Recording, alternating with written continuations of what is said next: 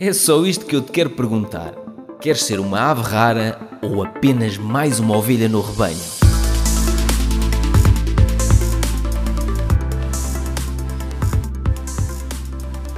Tínhamos exatamente a mesma filosofia de investimentos.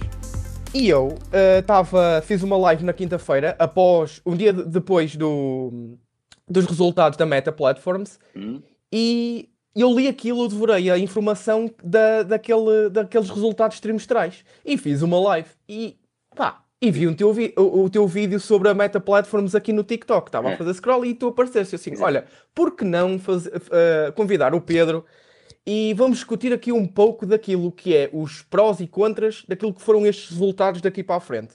Porque eh, antes, eh, antes, antes de, de começarmos a falar um bocadinho, ehm, para, o, para o- para o teu público também estar, eh, estar dentro da, da, da nossa história, da nossa filosofia, é, é basicamente dentro do, do, do Clube Finanças nós queremos o investimento em valor e o investimento a longo prazo. Uhum. E queremos, como tu dizes, beldades no nosso portfólio. No nosso No, portfólio. no nosso harém, no nosso harém. No nosso harém.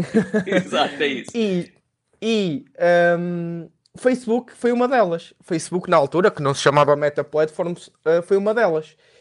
E nós olhamos para estes resultados, neste caso eu olhei para estes resultados e fiz uma live sobre os mesmos E o que é que a disseste na falar. live? Sim, agora estou curioso. E o que é que disseste nessa live? É assim, eu, eu vi e Hum. primeiro eu quis, eu quis entrar com pontos positivos na, na Meta Platforms, porque Hum. adoro. É, é- atenção, isto daqui para a frente eu vou falar pontos positivos e pontos negativos. Mesmo nos pontos negativos que eu Uhum. vou falar e vou partilhar aqui, depois o, o, ah, o teu pessoal aí no, no teu chat vai também opinar. Uhum. ah, não, não deixa, com estes pontos negativos, não deixa.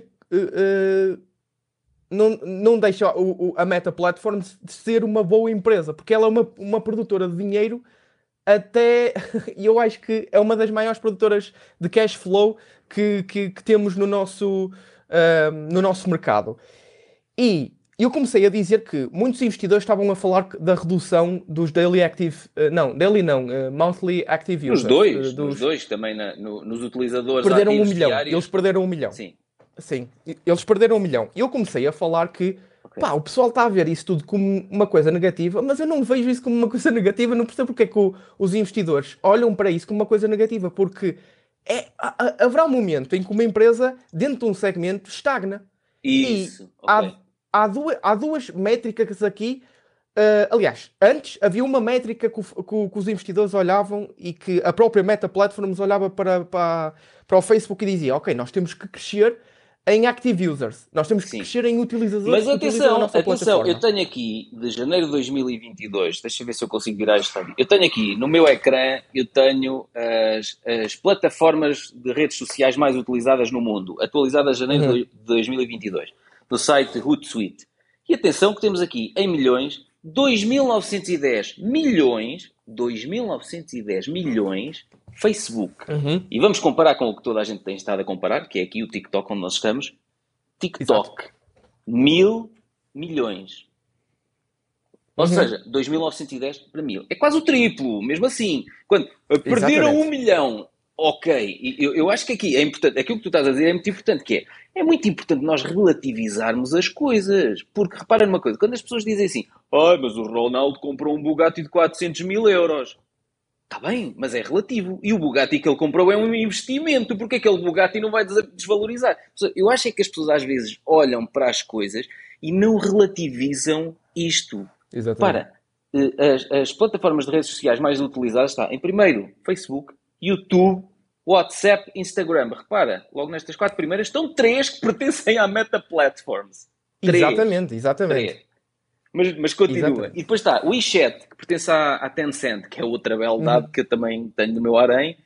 Não sei se tens Tencent no teu portfólio. Não, não, não, só tenho Alibaba. Só tenho Atenção que Alibaba. tudo o que nós estamos a dizer são dois gajos bonitos, obviamente, não é? Mas são, não são consultores financeiros. São dois gajos bonitos a falar sobre assuntos do domínio do oculto. Pois, devíamos, devíamos, o nosso primeiro passo devia ser este. Atenção, nós não somos. Então começa aqui eh, a live, que é, agentes que eu não disse somos consultores financeiros. Portanto, tudo o que, o que dissemos aqui são apenas dois imbecis, apesar de bonitos, são dois imbecis que estão a Exatamente. falar. Está bem? Exatamente. Ahm, e eu estava a falar que até estou aqui e posso fazer como tu, ligar aqui Vai ao que realmente interessa e, e- e vamos pôr isto, as, as coisas dinâmicas. Vamos primeiro, dei um coração a mim mesmo, que já nem sei, eu Opa, nem é pareço um muito millennial, né? É um eu nem pareço um millennial. Como é que se vira a câmara agora aqui? Uh, tens aqui na setinha. Por acaso, não sei se está para virar a câmera na live. Se calhar não dá. Olha, fazes assim como eu fiz. Pegas no telemóvel. Ok, ok, vamos lá ver então. Uhul! Eu tenho aqui o, o que foi os, os resultados e se viermos um bocadinho mais abaixo, eh, nem, sei, se- nem sei se é tanto para baixo, deixem-me ver. Ah, pronto, aqui é onde as coisas dizem eles que pioraram, não é? Do Family Month Active Users. E aqui está o que eh, os investidores deveriam ter em consideração. Isto é o que as pessoas deveriam ter em consideração. Repara aqui que ah, no quarto trimestre, por cada ahm, pessoa que eles tinham ativo no, no Facebook, por cada user, eles produziram 9,39 eh, dólares de receita. Enquanto isto é uma coisa histórica. E eh, repara aqui no eh, trimestre, em tempo homólogo, não é? De um trimestre para outro. Eh, não sei se vocês estão a ver bem. Exato. Ahm, aqui tinha 8,62%, eh, 8,62, enquanto no quarto trimestre tem 9,39. Ora bem, as pessoas agora, o que é que estão a pensar? Ok, eles perderam um milhão de, de users. ah, É isto é o o fim do mundo. fim! É o fim do mundo. Isto, atenção, eu estou a começar pelas coisas boas, porque eu vejo muitos investidores olharem para isto e verem, pronto, isto é uma coisa má. Ah, o Facebook de hoje não é o mesmo Facebook de há 10 anos atrás. Há 10 anos atrás, o Facebook preocupava-se com o crescimento, com o seu Olha, ecossistema. eu, eu até posso Ah, de- dizer, eu até posso voltar aqui um bocado atrás, porque eu comecei a usar o Facebook em, pá, não sei se foi 2007, 2008, mais Uhum. ou menos. E eu sou da altura do Facebook em que eu, antes de escrever para um blog no meu site ou no site da, da, da- da minha empresa, eu escrevia no Facebook.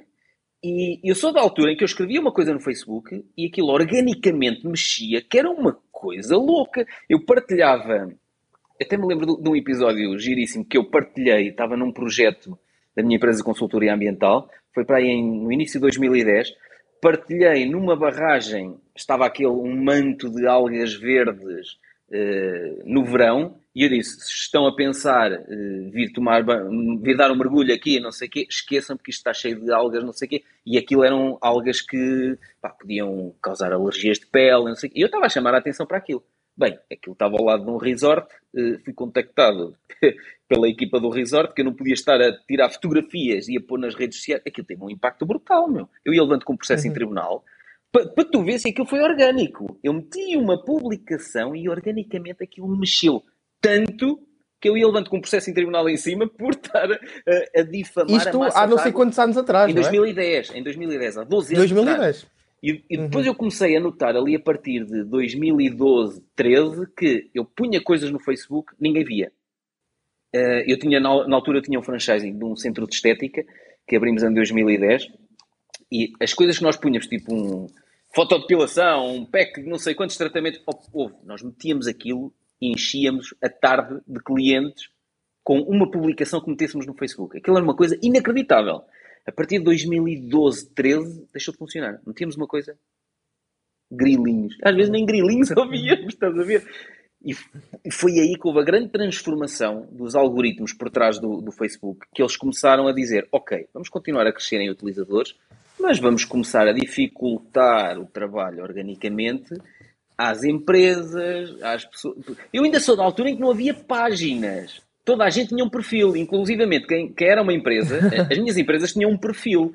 E eu fui bloqueado pelo Facebook, o perfil da minha empresa foi bloqueado pelo Facebook, na altura em que vieram as regras de empresas não podem ter perfis, têm que ter páginas. E eu tinha anúncios ativos, e eu lembro-me de me passar, e escrevi para lá, na, para, o centro de apoio no Facebook, e eu disse, pá, eu tenho anúncios ativos, vocês não foram completamente insensíveis a isso, bloquearam-me o perfil, e os gajos só me responderam assim, fiquei tão lixado na altura, eh, eh, está, eh, está a violar uma das regras, uma das políticas da plataforma, é uma empresa, tem que ter uma página e não um perfil. Tem X dias para migrar o seu perfil para uma página ou então vai ser eliminado. E eu na altura disse assim, nunca mais vou investir um cêntimo em anúncios com estes palhaços. Foi o nunca mais mais estúpido, mais estúpido que eu disse na minha vida. Porque, de facto, mantive-me ali durante algum tempo. Hum, não vou. Eu, estes gajos são uns palhaços, não tiveram respeito nenhum. Não vou voltar a investir. Mas depois, hum, ainda passou para aí um ano, um ano e tal, em que eu estava a bater os pés e eu disse: Não, eu tenho que investir. Eu tenho que investir em, em, em artigos, em posts patrocinados na, nesta rede social. Ainda antes de existir o Instagram, deles comprarem o Instagram porque senão isto não mexe. E então foi a partir daí que eu comecei, ok, eu vou ter que fazer as pazes com o Facebook e vou ter que voltar a investir em anúncios no Facebook. Tanto para ti como ao Facebook cresceram. Claro, cresceram mas o Facebook estava-se a borrifar para mim. Do momento eu é, é que eu, o algoritmo... É que, sim, mas eu é que achava que era muito importante e digo, nunca mais vou pôr um cêntimo. Eles estavam-se a borrifar para mim. Exato. Um, Exato. Foi a partir de 2014, mais ou menos, 15, que eu comecei a ver o valor de ir começando a investir em anúncios no Facebook e ir afinando em função dos resultados que, que eu obtinha. Opa, eu posso dizer que o anúncio que eu tinha um, no mês passado tive um retorno quase 10 vezes, que é uma coisa inacreditável. Portanto, aquilo uh, é uma ferramenta poderosíssima para quem está. E as pessoas podem pensar, mas estão é a falar barato, nisso porquê? Então, estamos a falar nisto para vocês perceberem que não estamos aqui a dizer gosto muito do Facebook. E o Facebook não é uma rede social, como muita gente acha que ah, já ninguém usa o Facebook, agora está tudo no Instagram. Então, e, aquilo, e o Instagram é de quem? Estás a perceber? Mas Exato. Também eu, ouço, ouço eu vi esta evolução, os meus negócios foram evoluindo também graças a eu poder investir em anúncios. Uma win-win, exatamente. Claro, exatamente. exatamente. Uma win-win. Portanto, eu, eu concordo com aquilo tudo que tu estás a dizer.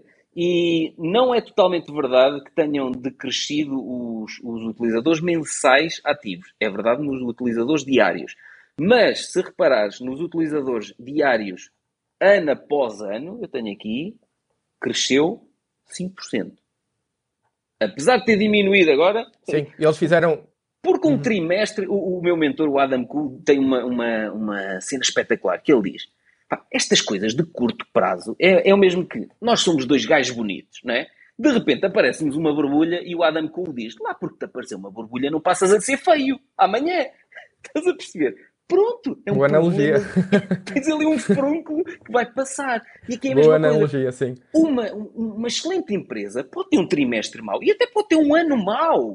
E não, e não é por causa disso que passa a ser uma porcaria de uma, de uma empresa.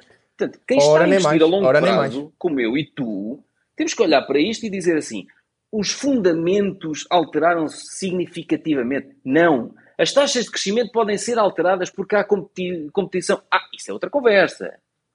Eu acho que sim, as taxas de crescimento podem ser afetadas. E já vamos lá, e já vamos lá. Sim. Exato, porque há mais concorrência pelo TikTok, por uma série de outras plataformas.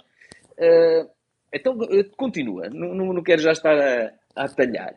Sim, sim. Eu, agora vamos passar. Pronto, isto eu estava a dizer que as pessoas, agora, as métricas antes era ver o crescimento do, do, dos utilizadores. Uhum. Agora, as pessoas têm que ir para outras métricas mais importantes. Uhum. Que é, isso está estagnado, tudo bem, mas quanto é que eles estão a produzir de receita claro. cada utilizador? Isso está a crescer muito, mas muito e mais. E quando tu falares e... no Facebook e no TikTok, na, na, na, meta e no TikTok, diz assim, ok, uhum. e quanto é que o TikTok está a gerar por utilizador?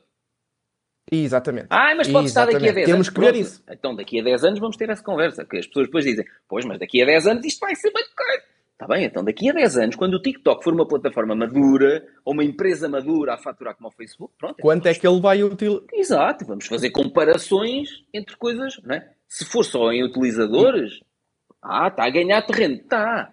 Mas os utilizadores são como os likes que me interessa a mim ter likes se eu depois não consigo monetizar aquilo e meter comida em casa e a minha família está a, pass a passar fome? Não me interessa os likes para nada.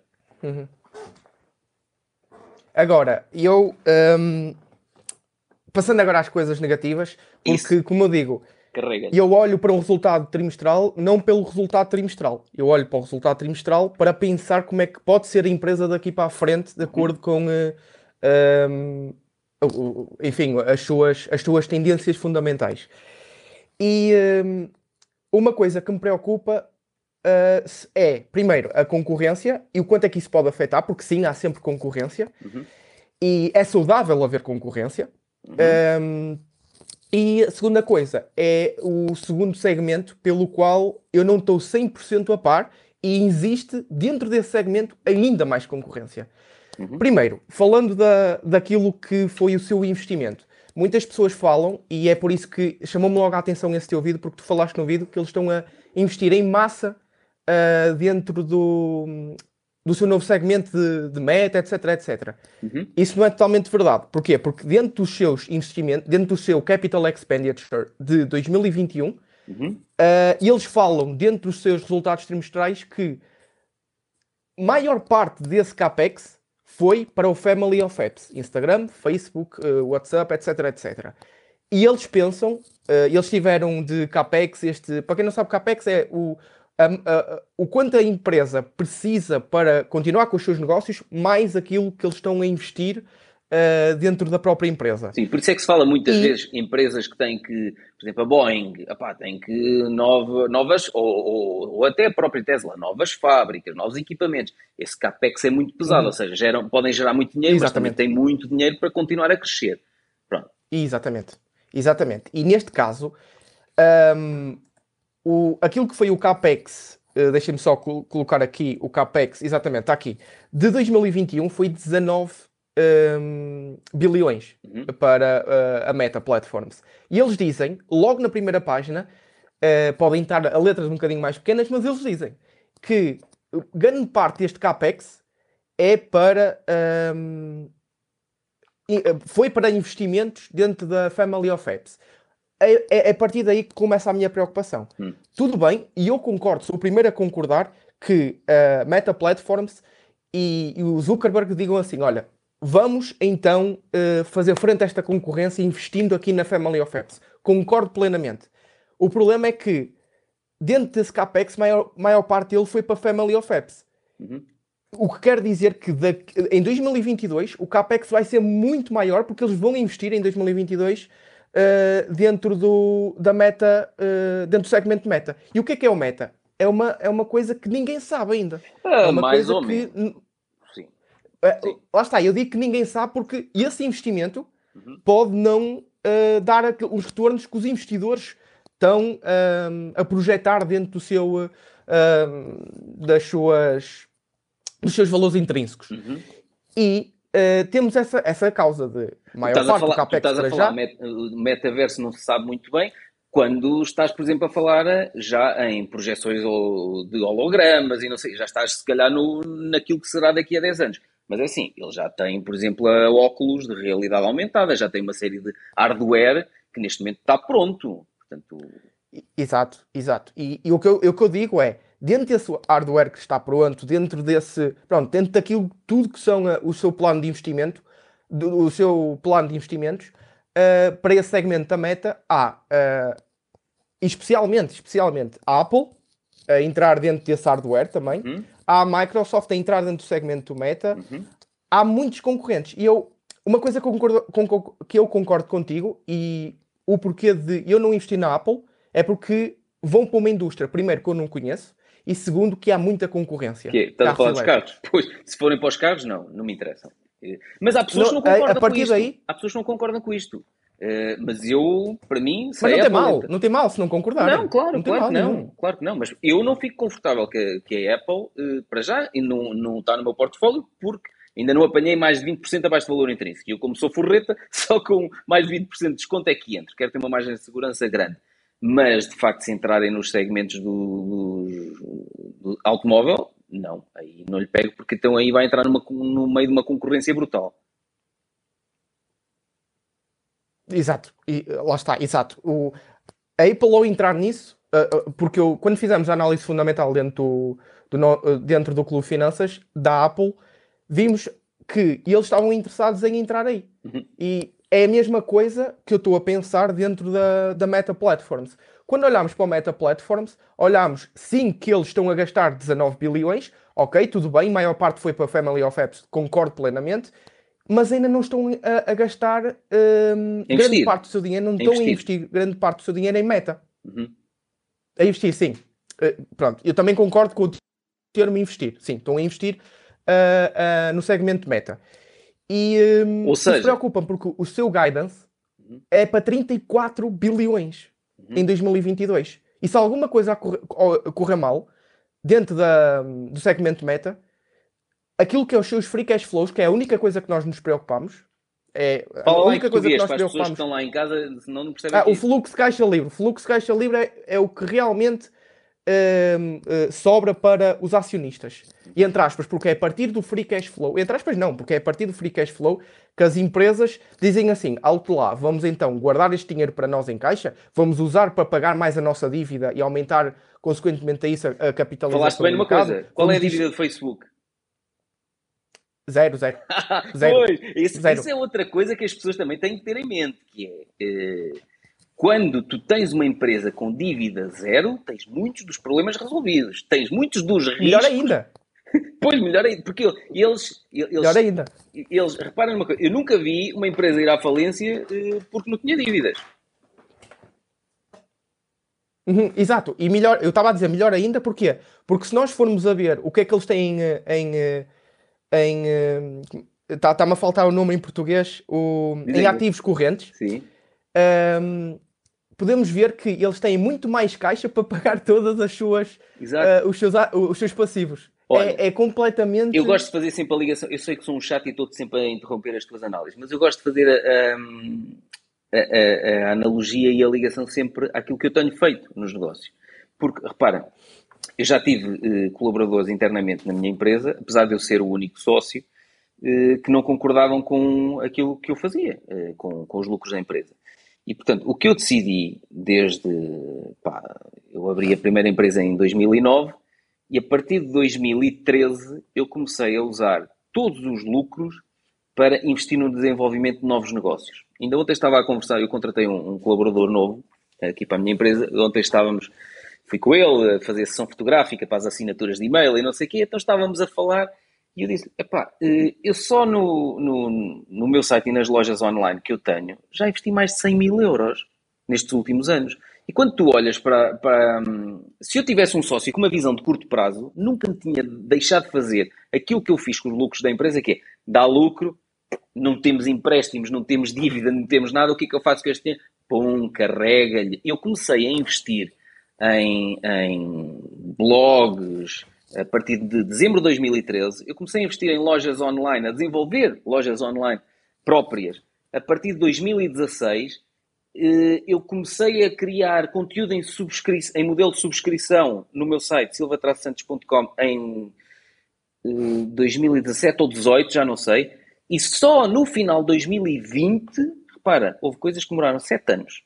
Só no final de 2020 uhum é que aquilo começou a ser rentável e no início de 2021 eu fiz uma spin-off, fiz a separação dessas novas áreas de negócio para uma empresa nova, criei uma empresa separada. Ou seja, houve coisas que eu andei a meter dinheiro, a investir, a investir, a investir, os lucros da empresa, 7, 8 anos.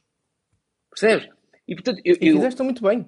E fiz muito fizeste bem, muito porque bem. eu olho para tudo que eu tenho neste bem, momento, as sete fontes de rendimento que eu tenho neste momento, foi porque nos últimos 7, 8 anos eu peguei em Investiste. todo o dinheiro e em vez de.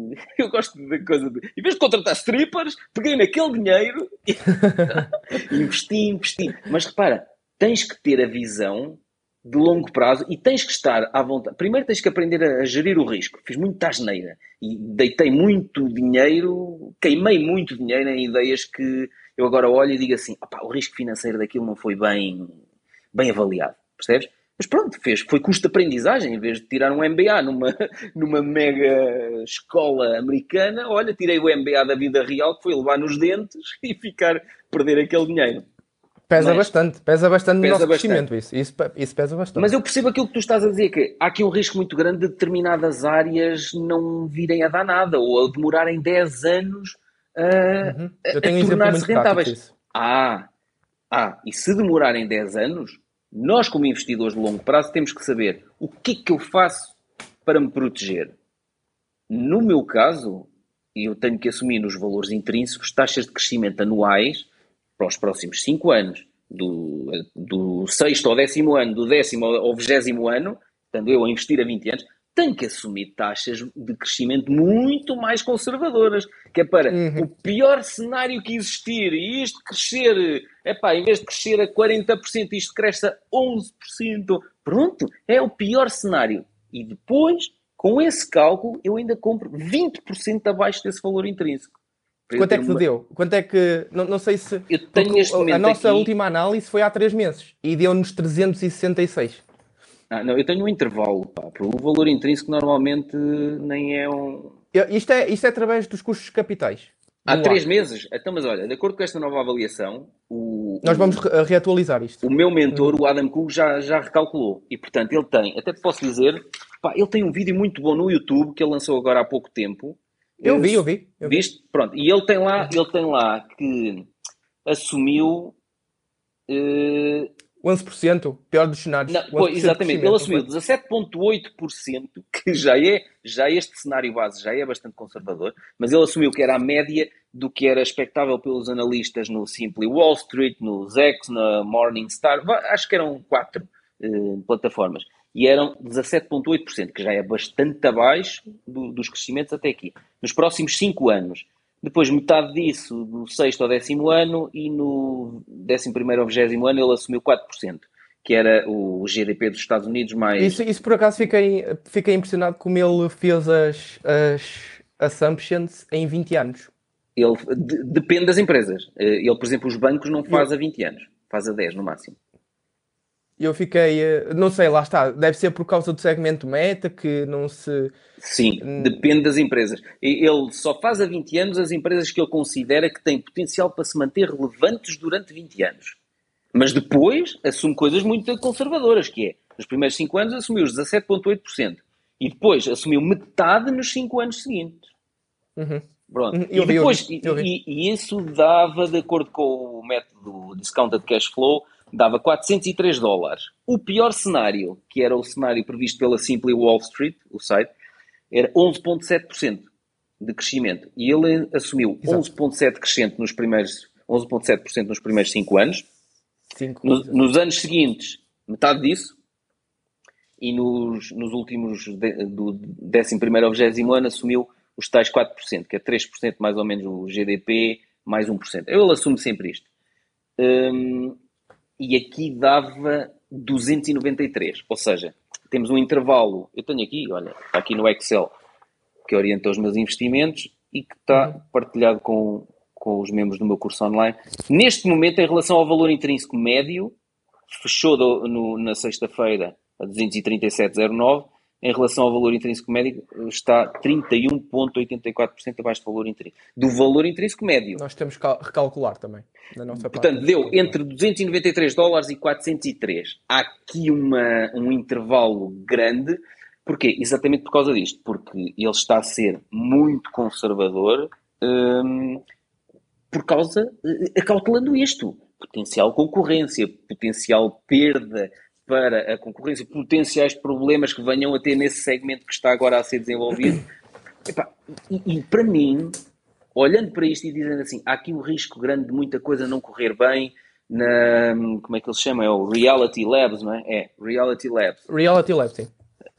Ah, então o que é que eu faço como investidor de longo prazo que continua a acreditar e a querer investir na empresa a longo prazo? Opa, os pressupostos que alimentam o cálculo do valor intrínseco têm que ser muito mais conservadores. Pá, exageradamente conservadores. Eu, eu considero que 11% de crescimento é exageradamente conservador. Mas pronto, mais vale estar enganado desta forma, ser muito conservador. E depois lá está, eu tenho aqui, olha aqui, eu tenho aqui os níveis de suporte, está nos, eh, entre os 293 e, e 403. E eu depois tenho aqui os níveis de suporte, 16% abaixo do valor intrínseco, 27%, 33%, 40%, em função das médias móveis que serviram anterior- anteriormente de suporte.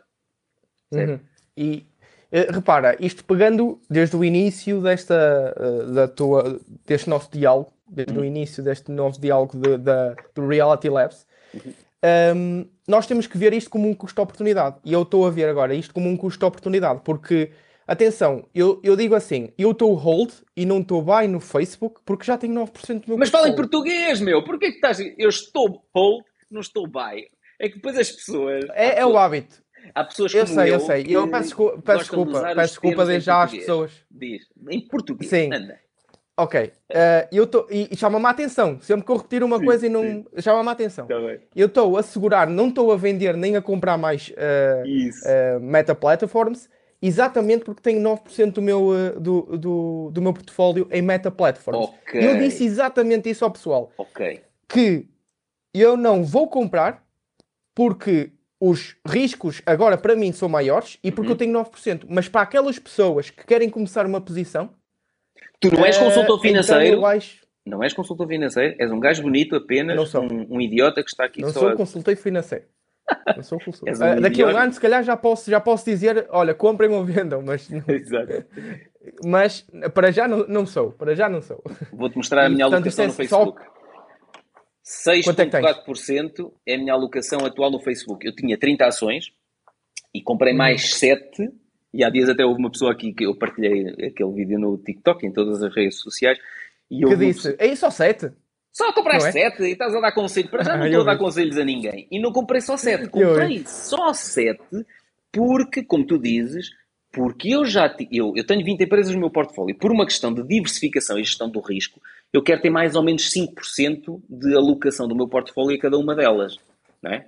Quem tem 10 empresas pode fazer uma diversificação desse género, que é 100% a dividir por 10, 10% a cada uma. Eu tenho 20. 100% a dividir por 20 dá 5% a cada uma. Eu estou disponível para subir um bocado mais, 8%, 9%. Olha, vou-te mostrar aqui. Na Amazon, por exemplo, tenho 9,2%. Pronto, tudo bem. E estou disponível para ter 9,2% na Amazon. Agora, reforço. Eu só comprei 7 e tinha lá uma ordem para comprar mais 10 se viesse ao nível de suporte seguinte. Não tocou no nível de suporte seguinte, eu tinha lá a ordem de compra em contínuo. Tudo bem, não compro. Mas o, o, o não comprar não quer dizer que a empresa não presta. Quer dizer que, para a minha realidade, eu já tenho a alocação máxima que eu pretendo. E, portanto, para mim não faz sentido acumular mais, porque em termos de gestão do risco eu estou a sobreexpor-me a uma empresa única. Exatamente. E as pessoas têm que ver, porque no meu caso eu tenho 9%. Sabes qual é o meu, o meu custo médio da, da, da empresa? Eu Qual é? apanhei, eu já invisto desde 2019 Ah. eh, na, na Meta Platforms. Eu já na eu Meta comprei nessa Platforms- altura, mas vendia. Na altura que fazia trading, foi estúpido. Ah, perdeste grandes oportunidades Qual desde é? 2019 e dentro de 2020, porque reforcei em 2020. Sim. E o meu preço médio está ali entre os 180 e 190. Pois, Ou seja, estou a está ganhar 200. muito. Deixa-me ver. Eu posso dizer, o meu está... Ai, que isto já foi aqui o login abaixo, eu digo já. Pois, o meu preço médio está superior a esse. Ou seja, tu mesmo com estas acho que quedas não passa todas... de 190. Tu mesmo com estas quedas todas, não vieste a negativo. Estou a ganhar, sim. O meu preço médio está a 255. Ou seja, eh, ele foi abaixo do, Tá- meu, estás do meu preço médio e eu comprei nos 245. E ela ainda veio abaixo.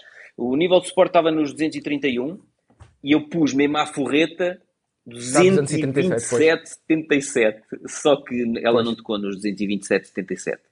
E é aquela coisa, eu não persigo, eu já disse isto em não sei quantas, em não sei quantos vídeos, eu não persigo as beldades, eu espero que elas venham em câmara lenta, a correr, tipo Baywatch, e para me cair nos braços. Mas é o que estavas- é o que é, é o que eu estava a dizer. As pessoas, eu digo que não, não vou comprar mais por causa disso, porque tenho 9% e porque se comprasse aumentava o meu custo médio. Agora, E é e porque estou a, a pois, também. Atenção, atenção, não me interprete, interprete, interprete, eh, Inter- não me interpretem interpretem mal. Hum. Ah, mas, ahm, claro que há dois, há dois, três anos, quando eu investi no, na Meta Platforms, o valor intrínseco estava muito menor do que está hoje. Uhum. Eh, E, portanto, pode acontecer tu reforçares muito acima do teu... Daqui a 10 anos, has de estar a reforçar muito acima, não é? Exatamente, exatamente. Mas eu estou a ver bem. isto como custo-oportunidade. Uhum. Porque, por causa de duas coisas, como eu já disse. Por causa da, da- do, seu, se- eh, do seu segmento eh, Real- Reality Labs, que está no meta, que eu quase não percebo. E quando eu entro em coisas que não entendo a 100%, eh, ou pronto, perto disso, não é preciso entender a 100%, Claro. perto disso. Claro. Ahm, e eu fico um bocadinho mais reticente. Queres E gerir segundo, bem o risco e queres uma margem de segurança Exatamente. maior. Claro. e, e olho e olho para hum, e olho também para aquilo que como tu como tu disseste o risco e o custo de oportunidade porque se eu Noutras. vir dentro da meta Se eu vir que dentro da meta o investimento corre mal, eu preferia que eles dessem aquilo aos acionistas. Eu preferia que tudo o que eles gastassem em meta fizessem a recompra de ações. Uhum. Entendes o que eu estou a dizer? Ou seja. Mas não concordo. Entendo, mas não concordo. Sim. É o custo de oportunidade. Imagina que daqui a 10 anos o retorno do investimento. Uma, coisa, uma coisa muito simples. Uhum. Uh, em, estamos em 2022. Em 2032, o retorno do investimento total da, para o segmento meta era de 5% ao ano. Uhum. E, sabi, e sabíamos que se o Facebook tivesse pegado nesse dinheiro e tivesse recomprado ações, tinha-nos dado para nós 10% ao ano, ou 6%, Sim, mas isso é adivinhação. Um mais. Mas, mas repara, por isso é que tu não, não alocas eh, 50% da tua, da, do teu portfólio Exatamente. numa única empresa. Sim, sim, sim. Porque repara, se isso acontecer, ou vamos imaginar que até é ao contrário, que é os fundamentos da empresa deterioram-se completamente e tu daqui a três anos dizes assim, que porcaria, salto fora porque os fundamentos que me levaram a investir na empresa deterioraram-se completamente. Pronto, tudo bem, aquilo representava no máximo uh, X% do teu portfólio, percebes? Eu pensei que tu ias dizer custo de oportunidade uhum. noutras, porque neste momento há outras beldades. Também, também. Não é? Tiveste também, há pouco também. tempo a Amazon, Exatamente. que agora apresentou resultados brutais e que aquilo disparou. Ah, eu reforcei a Amazon quando ela veio aos 2.800 e qualquer coisa e ela ainda veio mais abaixo. não há problema uhum. porque eu não ando à procura do fundo. Eu vou reforçando por níveis em função das médias móveis que serviram anteriormente de suporte.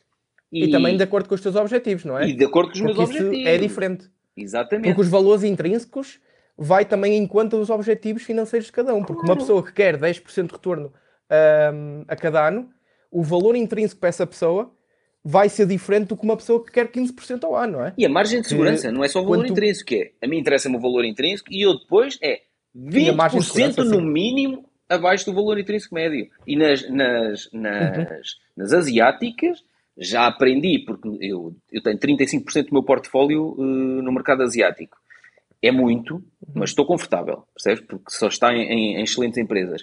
Mas aprendi que uh, devia ter começado a comprar, a reforçar, comprar não, que já tinha comprado, a reforçar, só quando houvesse mais de 40% de saldos. Ou seja, eu defini, com base na experiência de 2021, que para mim, qualquer tipo de empresa, exceto as asiáticas, que já lá vou, qualquer tipo de empresa, para mim, só reforço, ou só compro se tiver que abrir a, a posição pela primeira vez, quando estiver mais de 20% abaixo do valor intrínseco. E nas asiáticas, é claro, mais de 40% abaixo do valor intrínseco. Porquê? Porque é um mercado muito mais volátil.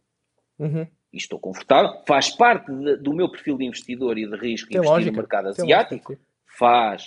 Mas no mercado asiático quero uh, ter uma margem de segurança maior. Uhum.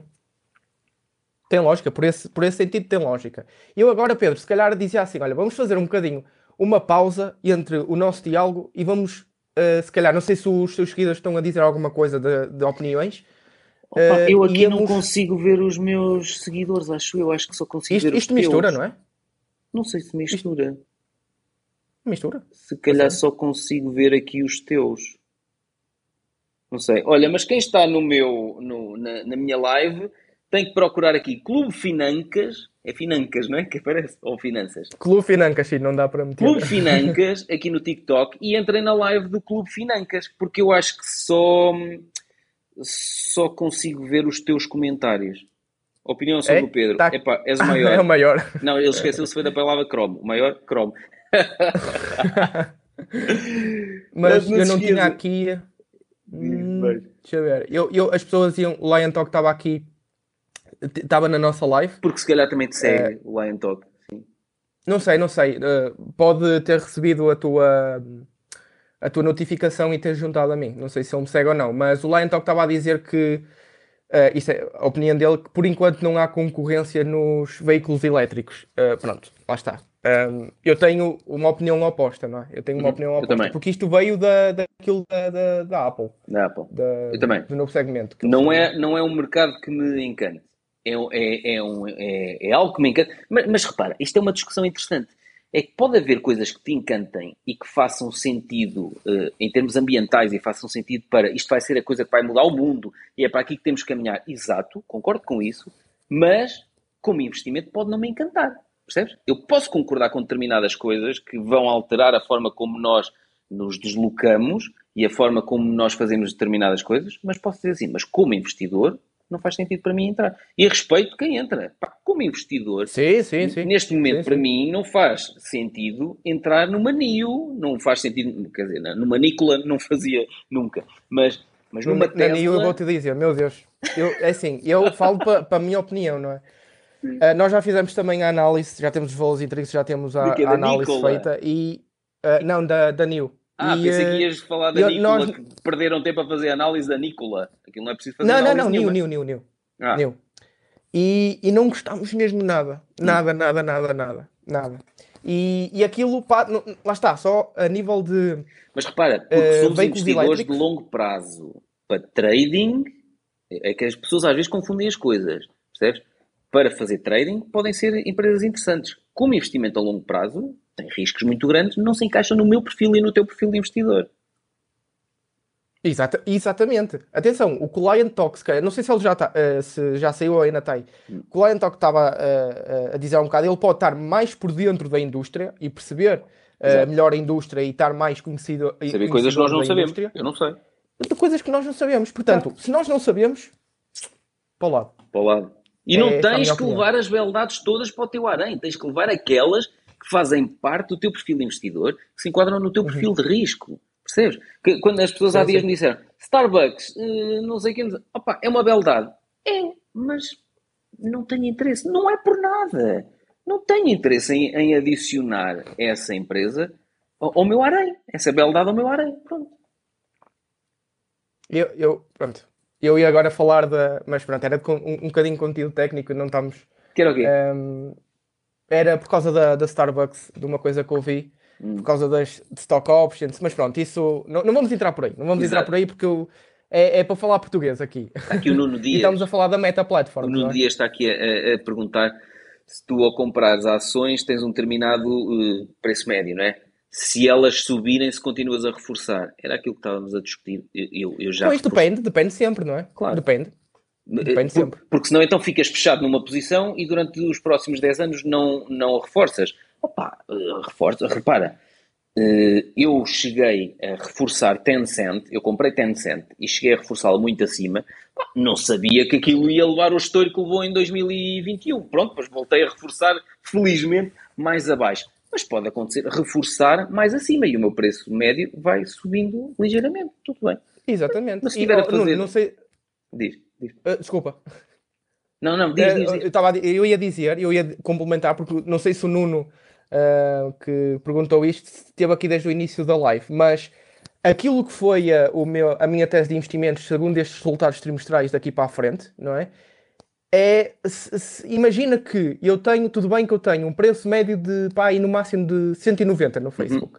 Ah, e se os fundamentos, di- dissesse assim, olha, os fundamentos continuam a subir dentro de Fortíssimo. cada um dos segmentos, etc, etc.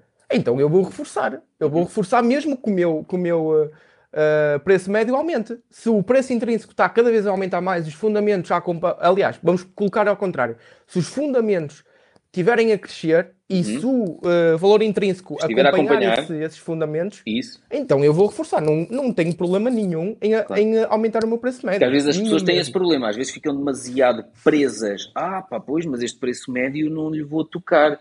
Pá, mas não vais tocar porquê? Se o valor intrínseco, entretanto, desde a primeira vez que compraste, já passaram não sei quantos anos e o valor intrínseco já está três vezes mais acima. E está 40% abaixo do valor intrínseco dessa altura. Porquê que não vais reforçar?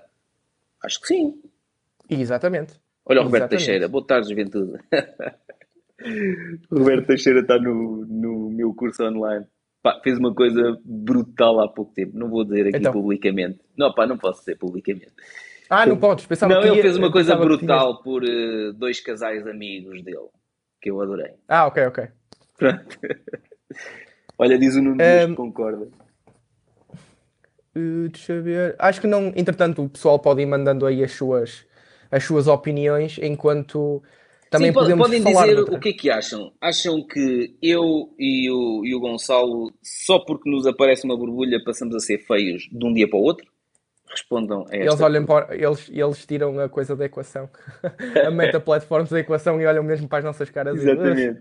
Porque às, às vezes, eu, opa, eu gosto muito do Adam Cool, do meu mentor, porque ele tem muito estas, estas analogias, percebes? As beldades, as, sim, as sim, galdérias. Sim. Ele, ele não usa galdéria, ele usa um termo pior, slut. Portanto, é, é, nós, é, gal, é. galdéria até é um em português. mas, mas eu gosto muito porque ele vai dando deste exemplo. Ainda agora, por exemplo, que foi anunciado o split a divisão que vai acontecer um, com a Alphabet, com a Google. E muita gente já estava a dizer, e agora vai, é que vai ficar barato e não sei o quê. Pá, uma, um split, uma divisão de ações de 20 nada. para 1, basicamente é uma pizza, só que em vez de termos uma pizza completa, temos a pizza fatiada em 20 partes. Exato, basicamente é, olha, toma uma pizza inteira. Não, toma uma pizza cortada em fatias. Em 20, pronto, em 20 fatias. Exatamente. 20. Mas a pizza é a mesma. E, e o que acontece? O que aconteceu com a Apple foi, quando se anuncia o split, bem, aquilo até ao dia em que ocorre o split... Ui, depois foi. Aquilo dispara. E há dias perguntaram-me, vai acontecer o mesmo com a Google? É possível que vai acontecer, porque o split é, é só em julho. O que é que tu vais fazer? Eu não vou fazer nada. Deixa aquilo a subir, subir, subir, subir, subir. E depois do split, normalmente tende a corrigir. Pronto, tudo bem, eu estou quietinho. Porque eu não sou trader, eu Exatamente. não vou estar a sair para depois me arrepender de ah, saí, mas depois não consegui apanhar nos valores pré-anúncio do split. Pronto. Depois... Exatamente. Muitas pessoas preocupam-se com isso. E sabes que é, Pedro, sabes o que é que, o que, é que uh, aconteceu? Ou que, aliás, o que eu pensava hum. antes do stock split Apple é que, como havia ações fracionadas em algumas uh, corretoras, eu pensava, ok, isto. Porque eu sabia que o pessoal não tinha esse conhecimento. Ei, o, o preço vai descer, vamos comprar porque o preço. Agora é que está barato! Vem, agora é que está barato! E eu, eu dizia assim: olha, uh, um, explorem primeiro aquilo que estão a dizer, ganhem conhecimento sobre, sobre isso do stock split e depois, aí sim, é que vocês uh, tendem a, a, ter um racional melhor para comprar oh, Gonçalo, ou não. mas e... é mais fácil tu dizeres tens uma pizza completa, partes a mesma pizza em 20 fatias, a pizza cresceu. Não. Então pronto, é isso. Se tu explicares assim, agora, se tu disseres pensem e avaliem e depois em função do racional as pessoas vão pensar este gajo está a dar um nó no cérebro do caraças. Não? Com, exato. E nós tentámos também esclarecer essas coisas de uma forma um, de uma forma simples, mas nós temos 8 mil pessoas a seguir-nos no Insta, não temos 10 milhões. Entende? e nós, uh, o nosso público-alvo é o mais jovem e certamente que o teu também. Uh, as pessoas, por causa do teu nível de simplicidade, mais ou menos. As pessoas não. tendem a. Não, não, não. Tenho, eu tenho investido. Não, tenho investidores Pá, tenho pessoal, eh, tenho um ou dois com 18 anos, tenho alguns ali nos 20 e poucos, mas depois a maior parte dos que estão no grupo já tem 30 e tal, 40 e tal anos. Sim. Oh, ok, ok. E, e, mesmo esses, se apanhasses, não apanhas todo Portugal continental inteiro. Ah, não? E, claro uh, que não. Alguns ficam sem saber o que é isso. E o que eu pensava é que, ok, existem corretoras, trading to own, que as pessoas vão para lá, uh, compram ações fracionadas. Exato. Ah, exatamente. Isso nem vai ter impacto. Mas mesmo assim teve impacto. Sabes Aquilo porquê? subiu. Mas sabes porquê? Porque uh, as pessoas olham para os gráficos e no dia em que acontece um split, há uma cena abrupta no, nos, no, nos gráficos. Quando acontecer o split da, da, da Alphabet, uma coisa que está, uh, imagina que está a 3 mil e tal na altura, ela agora fechou a 2.800, mas imagina que em julho está a 3.200.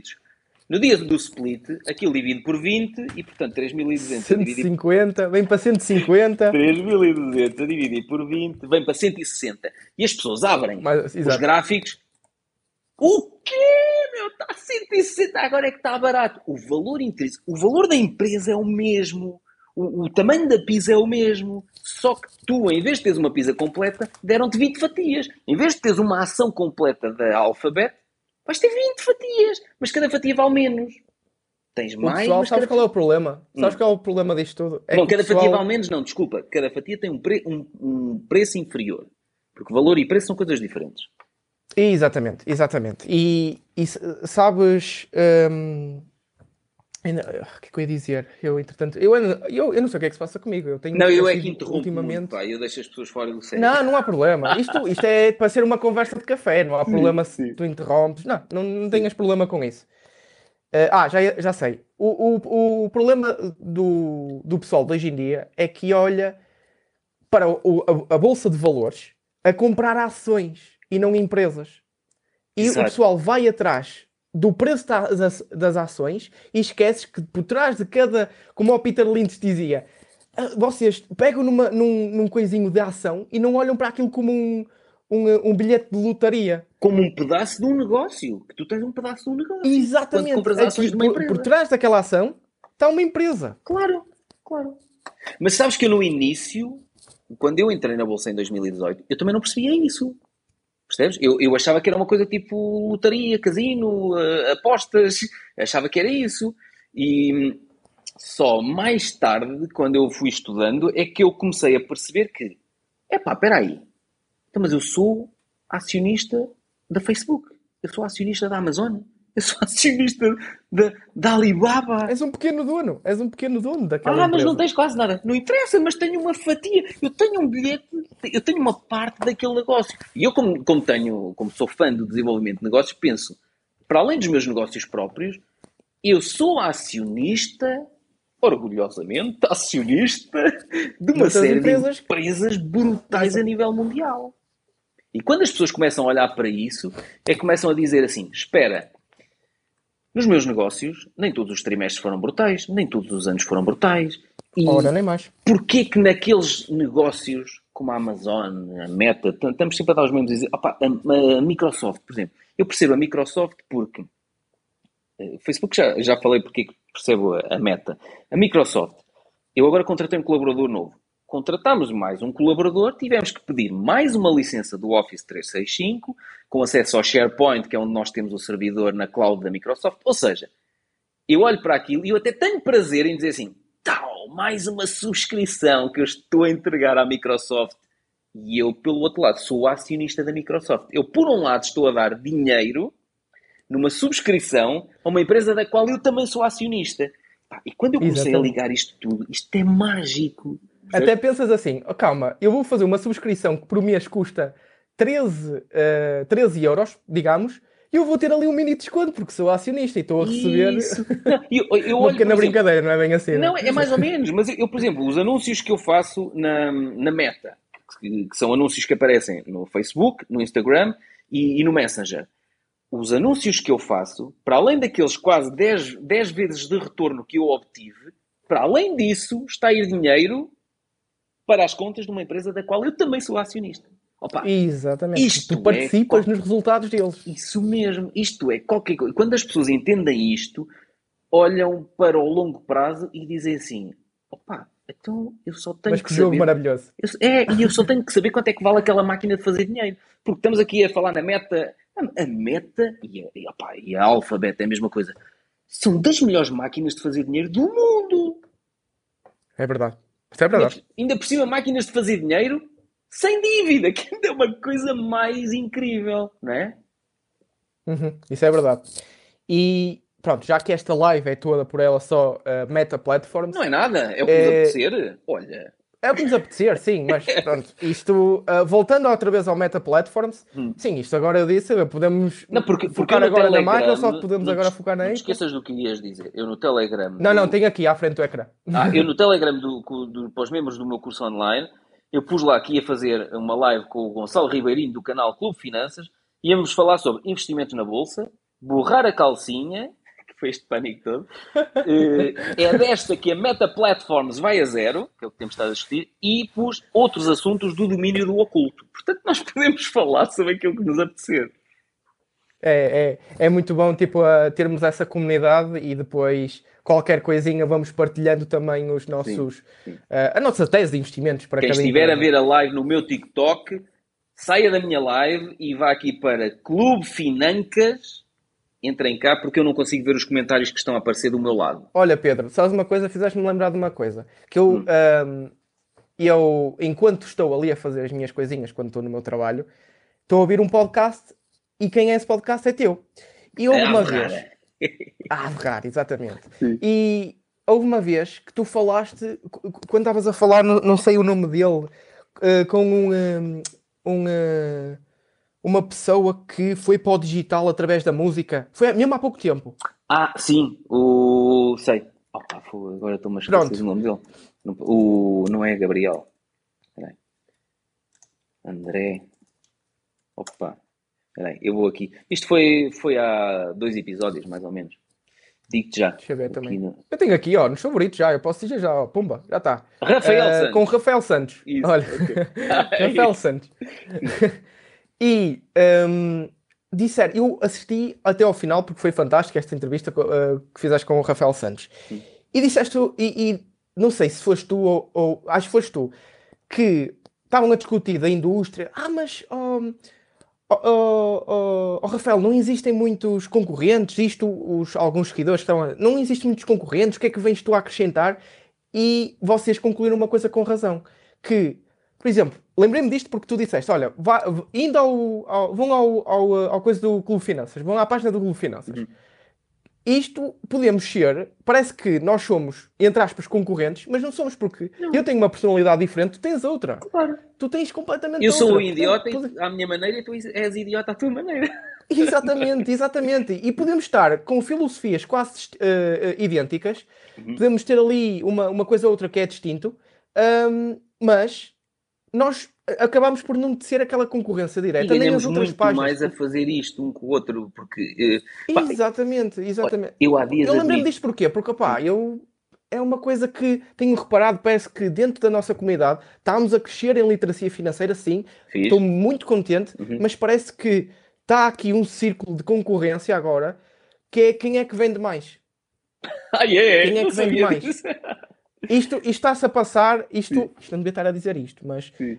hum, eh, também não vou dizer nomes, mas Não dentro digas. do Instagram é, é uma coisa que, que me dá a deixar um bocadinho triste porque parece que é quem vende mais. Porque o conteúdo é sempre o mesmo. O conteúdo é sempre, sempre, sempre o mesmo. Uhum. E as pessoas só querem fazer daquilo, ah, dentro daquele conteúdo, ah, sempre o mesmo, mais bonito, ou menos barato se- ah, e mais vendas. E é uma Mais coisa que- bonito, mais barato.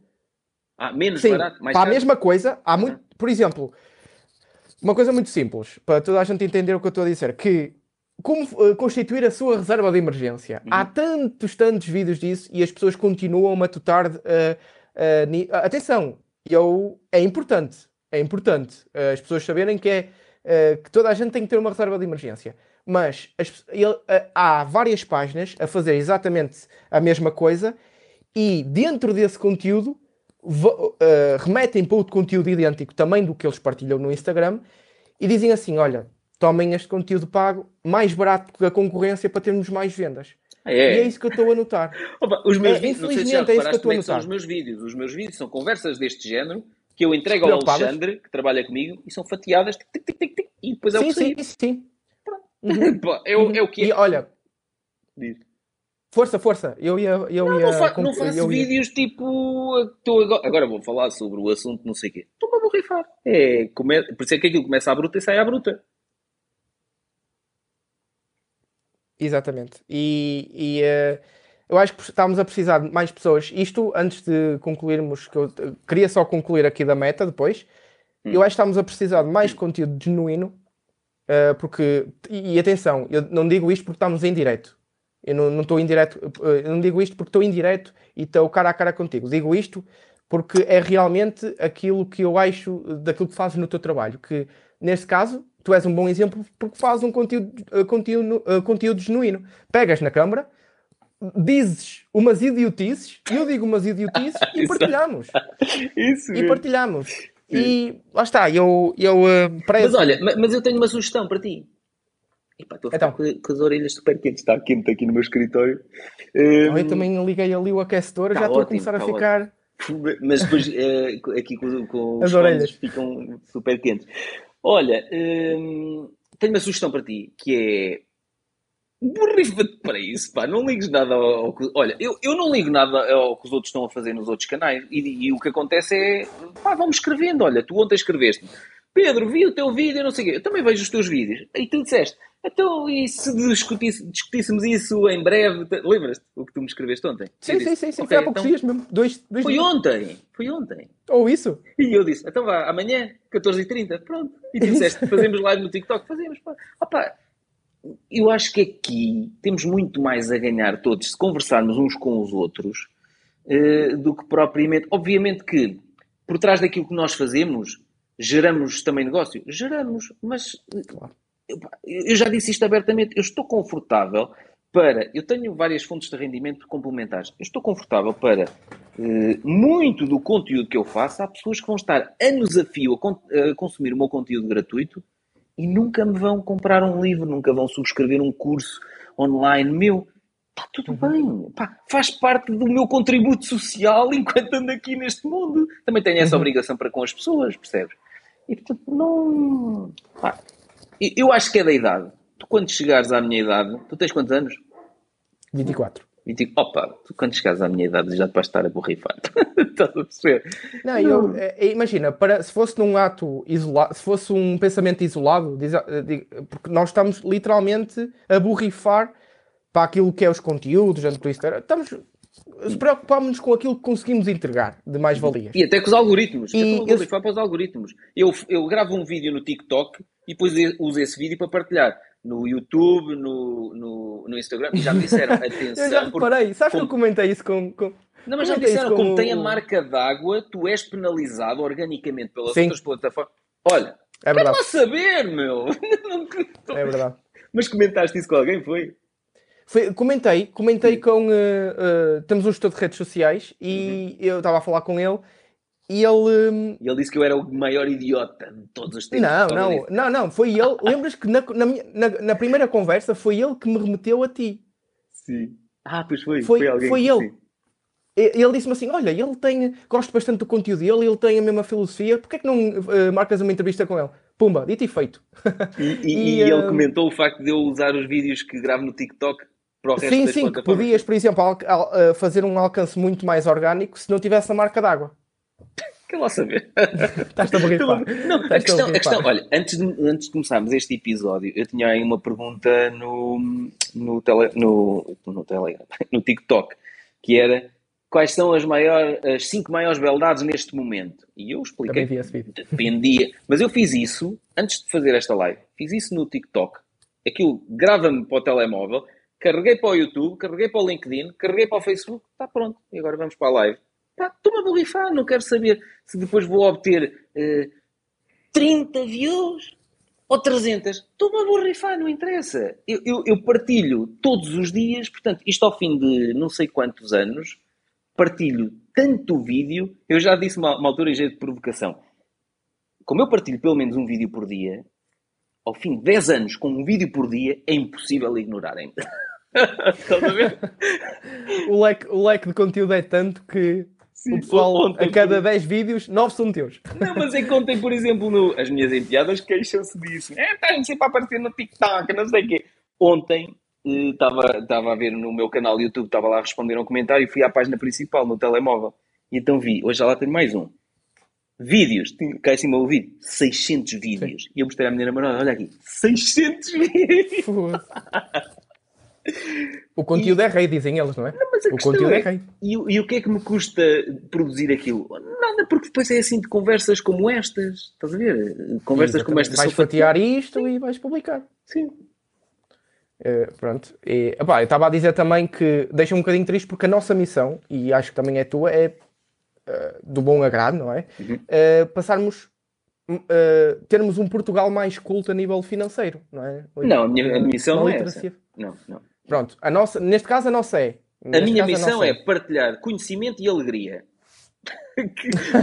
não, estou-me a borrifar, porque as pessoas dizem, ah, não és nada nacionalista, não sei o quê. Opa, eu, aquelas pessoas, eu fico aqui agarrado à pátria, não sei o quê. Ouve, eu se estiver aqui daqui para outro país, vou com, com a mesma alegria. Não tenho problema nenhum. Uhum. Não fico aqui, nasci em Portugal e vou ficar aqui pelo meu país. Não. Aquilo que eu faço é, para quem está em Portugal, para quem está, pronto, quem perceba português, se acha que há alguma coisa de valor naquilo que eu partilho, pronto, eu gosto é de fazer isso. Gosto de aprender partilhar conhecimento e experiências e alegria. Por isso é que eu junto o, a Sim, sim. coisa da parvoíce. Eu tenho que me divertir nas coisas que estou a fazer. E se isso também Mas, divertir os outros, é- está feito. É continuar. Se estamos felizes, então é continuar. E como tu dizes, Esquece a, a literacia Rifar. e não sei o quê. Não sei... Opá, esquece desses termos. Que é, se tens alguma coisa de valor para dizer, partilha. E as pessoas que se Uhum. identificarem contigo, seguem-te. Quem não se identificar, olha, eh, é fácil. Bloqueia ou põe-se à mão. exato. N- não, isso é impossível agradarmos a toda a gente, não é? Olha, mas temos aqui Agradarmos a toda a gente é completamente impossível. mais comentários. Vamos ver aqui. Ah, aqui o. Nuno Filipe. Andrade. Com o Pedro aprendi a ficar calmo. Exato. Quando está tudo a borrar a calcinha, nós temos lá o Telegram em que está tudo a bater palmas e, e mesmo há, há uma frase que é, eh, acho que é do Warren Buffett, que diz eh, compra quando há sangue a correr nas ruas, não é? Uma coisa assim do género. Do Wall Street, sim. Sim. É, E- Vai lá com o, com o balde, é aí que chove o ouro. Não, mas melhor que é compra quando há sangue a correr nas ruas, mesmo que parte desse sangue seja teu.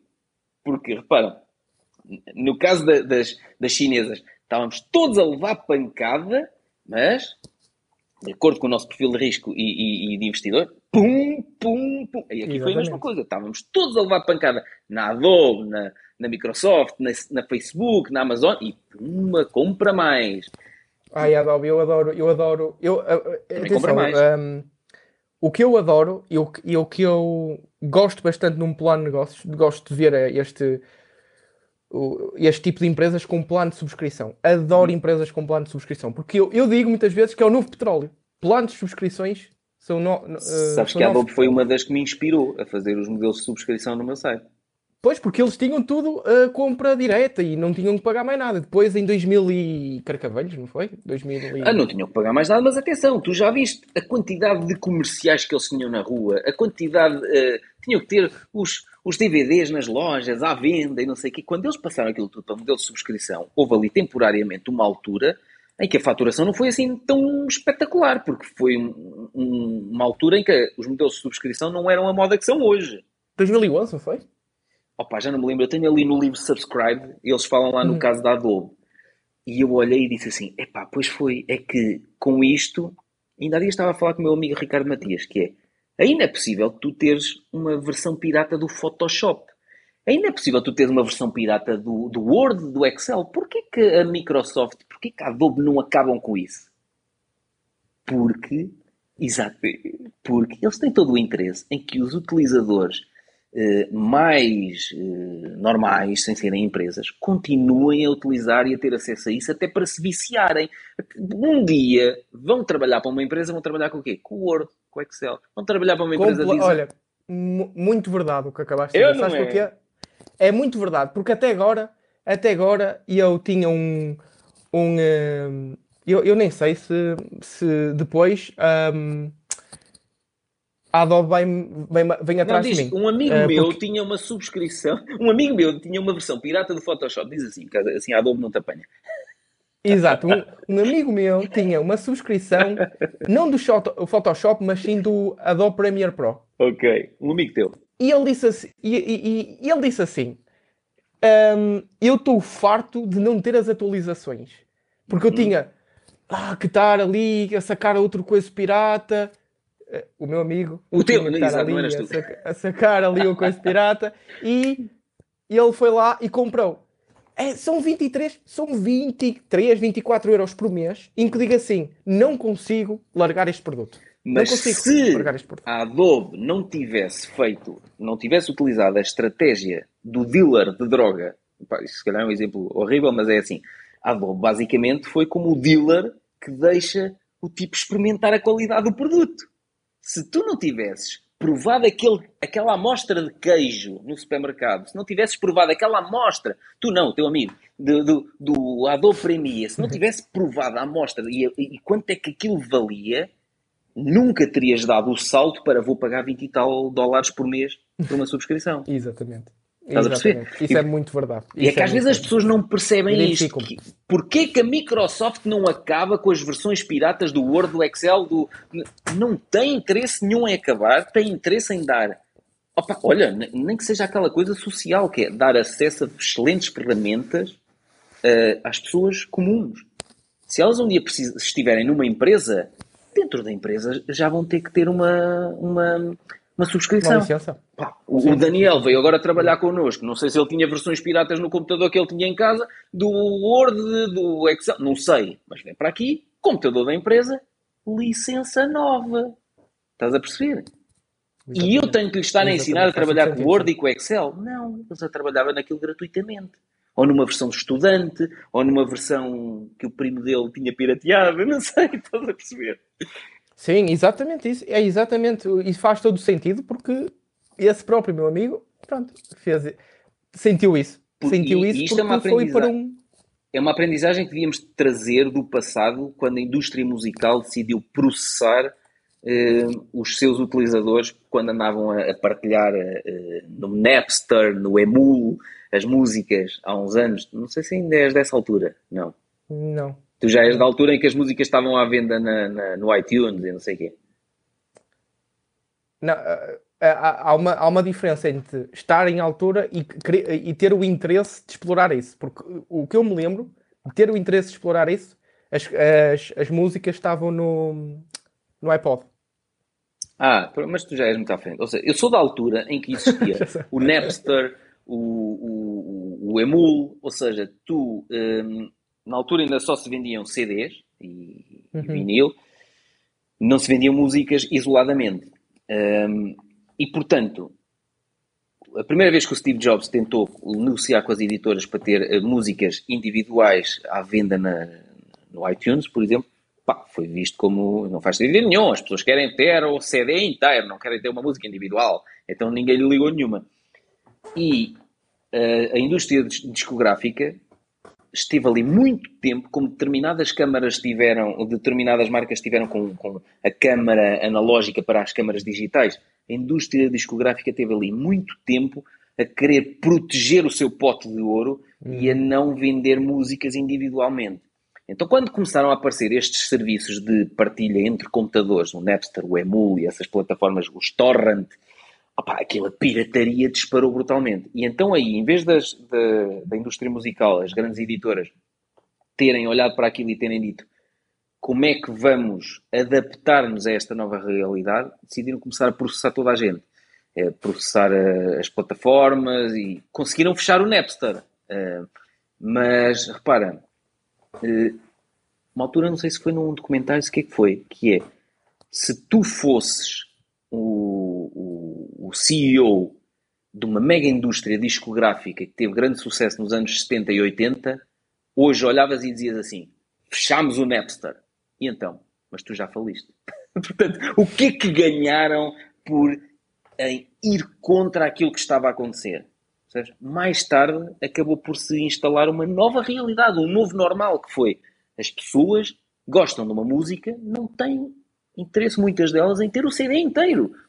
Percebes? Então dá-lhes uhum. a opção de comprar música a música. E, e aqui nós temos que, que aprender uh, com os erros do passado, das indústrias discográficas. E temos que ver como é que empresas como a Adobe, como a, como a Microsoft, foram transformando opa, até a própria hum, Via Verde. Eu tenho uns dispositivos de, de, Via Verde nos carros da empresa e eu tenho. Um, um deles está a ficar, já tem não sei quantos anos, está a ficar sem pilha. E então aquilo passa na Via Verde e dá cor de laranja, já não dá verde. Aquilo debita na mesma, pela matrícula. Eh, e eu tentei perceber o que é que se passava com a Via Verde. Ah, tem que substituir o, o seu coisinho equipamento. de. o equipamento de Via Verde. Nas empresas, agora, já está por subscrição, a Via Verde. Os individuais, as, ah, pessoas, é, as pessoas individuais ainda podem substituir aquilo e pagam, compram o coisinho, não sei se pagam a substituição ou não, e depois pagam só portagem a portagem. No caso das empresas, se fores ao site da Via Verde, já tens, já não pagas nada pelo dispositivo, mas pagas uma subscrição mensal. Até a Via Verde já está a caminhar para as subscrições para as empresas. Estás a ver? É, é, é, incrível o quanto as empresas estão-se a adaptar, toda, a indústria toda, não é Mas é só isso uma. É ótimo estarem-se a adaptar. Todas. É ótimo. Sim, sim. Eu, eu adoro o modelo de subscrições. Porque, porque a nível de investidor, o que, é que, o que é que nos dá? A nós os dois.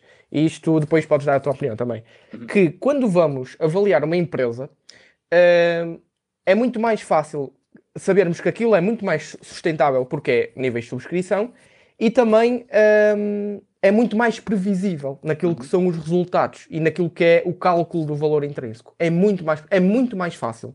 Muito, mas mesmo muito eu, mais eu fácil. vou dar o exemplo, por exemplo, do, da, da, plataforma que eu tenho de, de curso online no meu site, silvatrasantos.com. Eh, os meus cursos funcionam por modelo de subscrição anual, ou seja, não são subscrições eternas. Pronto. Uhum. Uns não têm atualização anualmente, estão lá as aulas gravadas em vídeo, mas eu faço uh, ao fim de 12 meses, acaba a subscrição. Porquê? Porque há determinadas entidades que me contratam para fazer eventos ao vivo que eu muitas vezes lhes digo, pá, se não têm dinheiro para me pagar, porque às vezes dizem, Ei, não, é muito caro, não conseguimos pagar a vinda do Pedro. se não me conseguem pagar, uh, aquilo que fazem é subscrevem uma anuidade deste curso e projetam as aulas deste curso para o vosso público. Eu dou essa opção, uhum. percebes? No caso do, do meu curso online, Investir na Bolsa, há atualizações mensais de uma série de informações, há atualizações mais do que mensais de, do, dos níveis de suporte dados pelas médias móveis. Ou seja, quem está naquela. Ah, depois temos o grupo no Telegram. Quem está naquela comunidade e tem acesso à, àquela informação, eh, no ano seguinte diz assim: eu agora quero continuar a pertencer a esta comunidade, eu agora quero continuar a ter acesso a esta informação atualizada. E então renova por mais 12 meses.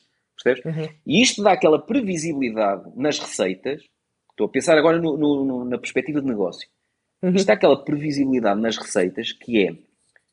Começou o ano 2022. Eu sei que no ano 2022 eu posso olhar quantas subscrições é que houve nos meus cursos online em janeiro de 2021. X. Então eu posso ter mais ou menos uma, uma cena previsível. Quanto é que eu vou ter, pelo menos, em janeiro de 2022? Mais os novos utilizadores que chegarem nesse mês.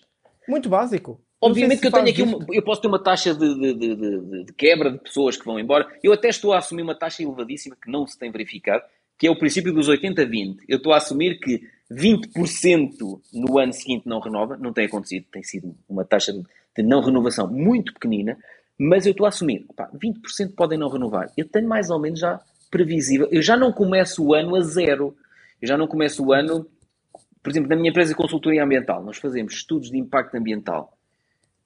No ano seguinte, começamos e dizemos assim: ok, nós temos alguns projetos que são adjudicados dois anos, três anos, cinco anos e, portanto, já, já, já temos alguns projetos adjudicados nos anos seguintes. Mas vamos esquecer esses projetos de 3 anos, 5 anos. No ano seguinte estamos sempre a começar do zero, que é, vamos lá ver então quantos estudos ambientais temos este ano, quantos estudos de impacto ambiental temos que fazer. Tata, tata. Nos modelos de subscrição, não. Há uma previsibilidade nas receitas que nós vamos obter nos anos seguintes se continuarmos a entregar conteúdo de valor, obviamente. Não é? Exatamente. É isso que eu ia pegar, porque no teu, no, nós também temos um plano de subscrição. Uhum. Nós lá está, é como eu estava a dizer, nós parecemos concorrentes, mas não somos porque temos personalidades diferentes. Nós claro. pegámos nas nossas análises, é um PDF de para aí. Eh, ainda há pouco tempo fizemos da Microsoft e foi um PDF todo ele em português, muito esclarecedor de, de, daquilo que era a Microsoft. E quem tem a subscrição tem acesso a isso. Tem acesso a isso, aos valores intrínsecos, às, às atualizações do mesmo, ou um vídeo conclusivo e a, e a lives. Uhum. E o que é que e, e, o que é que no, com duas métricas apenas, apenas com duas métricas, isto serve também uh, para o teu negócio, das subscrições do teu curso de investimentos, um, que tu tens um crescimento por ano de, de, de, número, de novos números de subscritores.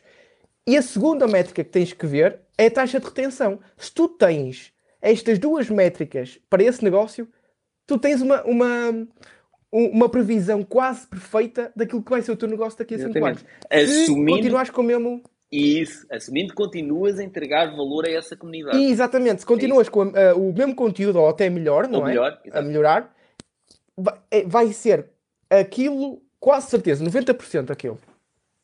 Ou mais. É, é, mais. É, eu tenho, tenho é uma taxa de retenção superior a 90%, bem superior. Mas olha, no, no, caso do meu curso online, eh, vamos fazer agora, já estava pensado o ano passado, opa, mas isto do Covid não tem permitido. Já está tudo louco porque vamos fazer uma churrascada com todos os membros. Estás a ver? Aí sim, é 100%. Não, e Aí neste sim, é momento 100%. são, deixa-me ver aqui onde é que está o Telegram. Está aqui, vou-te dizer quantos somos.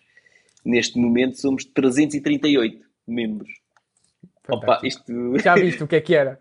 Deste, me- mesmo assim, 338, 50% apareciam. 50% Não, aquilo que nós vamos ter que fazer. Eu, eu, eu tenho estado a falar com um amigo meu, nós depois vamos ter que fazer inscrições para isto, para saber quem é que vem. Eh, opa, e começando os números a ser assim assustadores, vai ter que ser: alugamos uma quinta para um casamento, estás a ver?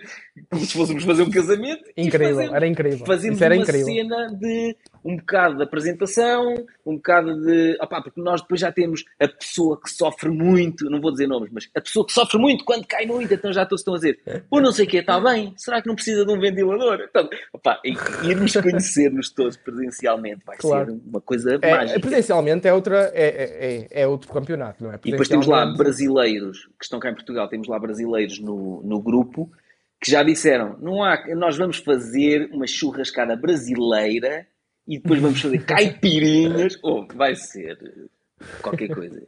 E Cria-se É, ali uma cena tipo é, é família. É. Sim, exatamente. E, e a partir daí, se calhar tu dizes assim: olha, a minha taxa de retenção, de retenção não fica a 90%, mas sim a 100%. Opa, 100 acho difícil para todos os meses. Hum, até porque, porque, sei lá, houve uma outra pessoa que não subscreveu, não renovou a, a- a subscrição anual e que me disse E já não fica 100, não é? Não, não, pois, mas, mas que me disseram, olha, não vou renovar agora, tenho aqui outras prioridades, mas conto daqui a uns meses voltar. Pronto, tudo bem. Pronto, sim. É, Não é uma prioridade essa pessoa renovar isso, até porque se calhar não tem dinheiro disponível para reforçar a Claro. conta, para continuar a Claro, investir, sim. e portanto diz, pá, volto daqui a seis ou sete meses. Pronto, tudo bem, Uhum. percebes? Exato. Isto, uh, fomos até ao final destas coisas de subscrição e deixámos um, aquilo que eu ia dizer da meta, que eu acho interessante. Que eu não me como- calei, tive sempre a interromper-te. Não, não, deixa, olha, foi interessante, foi interessantíssima a conversa que tivemos agora, porque eu, eu olho para aqui, para os resultados e vejo dois pontos principais, que é os- o ponto da, da concorrência e outro ponto que hum, diminui aquilo que é o nível de crescimento da, da Meta Platforms, Hum? que é, eh, primeiro, a Apple iOS, Uhum. por causa do da, da, da coisa da Apple iOS.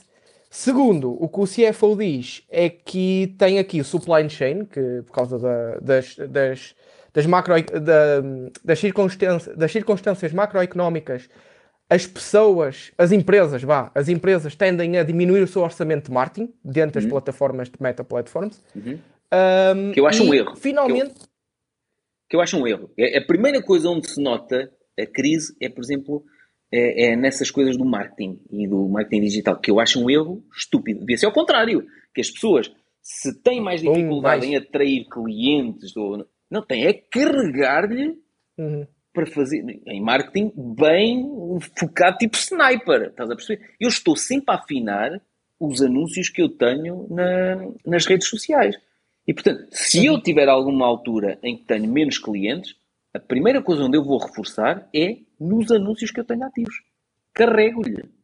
Estás a perceber? Portanto, não, não compreendo nada isso de onde é que vamos cortar? Vamos cortar no marketing. Então ainda vai ser pior, meu. Estás a perceber?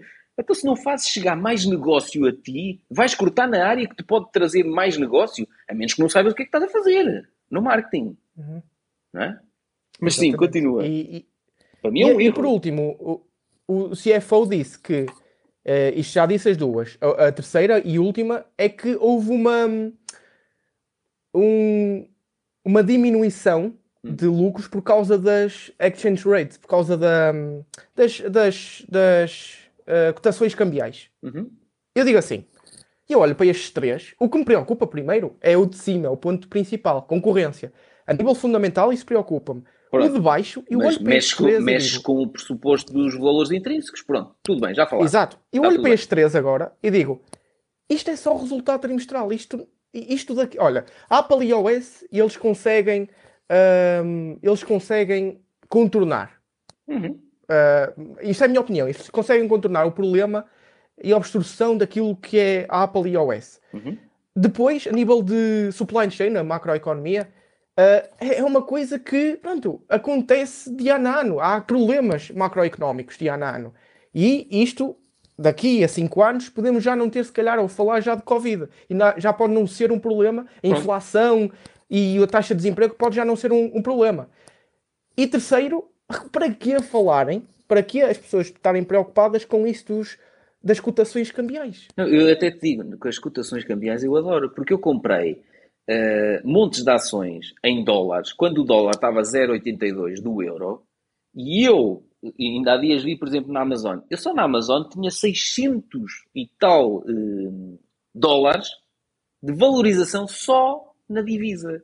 Ou seja, quando eu comprei em dólares fraquíssimos, o dólar veio a agora uhum. tem, tem estado a corrigir. Pá, mas até nisso eu acho uma idiotice quando as pessoas dizem ah, eu vou uhum. comprar euros. Tudo bem, se não lidas bem com a exposição às variações cambiais, então compra em euros, tudo bem. Agora, se tu olhas para. Até pode ser uma grande oportunidade. Percebes? Sim, sim. Portanto, mas, mas, mas, lá está. É importante ser crítico em relação àquilo que lês, inclusivamente nos relatórios de contas, que é não concordas com o CFO hum, da meta. Pronto, não, atenção, atenção. Eles têm que ser transparentes. Eles têm que claro, apresentar isso. Claro. Eu só estou a dizer aquilo que. Para que é que os investidores olham para isto como uma preocupação? Estes três pontos, não, não é? Para quê? Olha, é uma coisa Para o primeiro, sim. Crescimentos mais lentos olham para isso como um, uma preocupação e aquilo que têm que fazer é, basicamente, têm que pegar. Porque é da concorrência? Não, o, um deles não era os crescimentos mais lentos. Sim, a concorrência pode trazer crescimentos mais lentos. Uh, do, trazer do Apple iOS? Mais... Não, um deles não era aumento da concorrência. Pronto, o primeiro ponto é o aumento da concorrência. Depois o segundo ponto está dividido entre estes três. Ah, okay. Apple iOS, uh, por causa de, de, das empresas, não, por causa da macroeconomia. Tá? Isso é interessante, sim. Interessa-me é o, pri... exchange rate. Pronto, interessa-me é o primeiro ponto. O primeiro ponto que era Exatamente. concorrência. Ok, pode-te abrandar a taxa de crescimento da empresa e então eu tenho que ter isso refletido nos pressupostos que alimentam o cálculo dos intervalos do valor intrínseco. Pronto. Uhum. Tendo isso acautelado, e já falámos qual é o intervalo de, de valores intrínsecos, tendo isso acautelado ah, e, e, assumindo que só compro quando está mais de 20% abaixo do valor intrínseco médio, está tudo bem. Olha, e eu posso dizer que um, nos teus vídeos aposta hum. no Reels. Sabes porquê? Hum. Porque eu ouvi os earnings e, e o, o Zuck disse que querem fazer do. Eles estão a ter menores resultados, porquê? Porque a nível de interação, é por isso que eles têm aqui ad, impression and price per ad.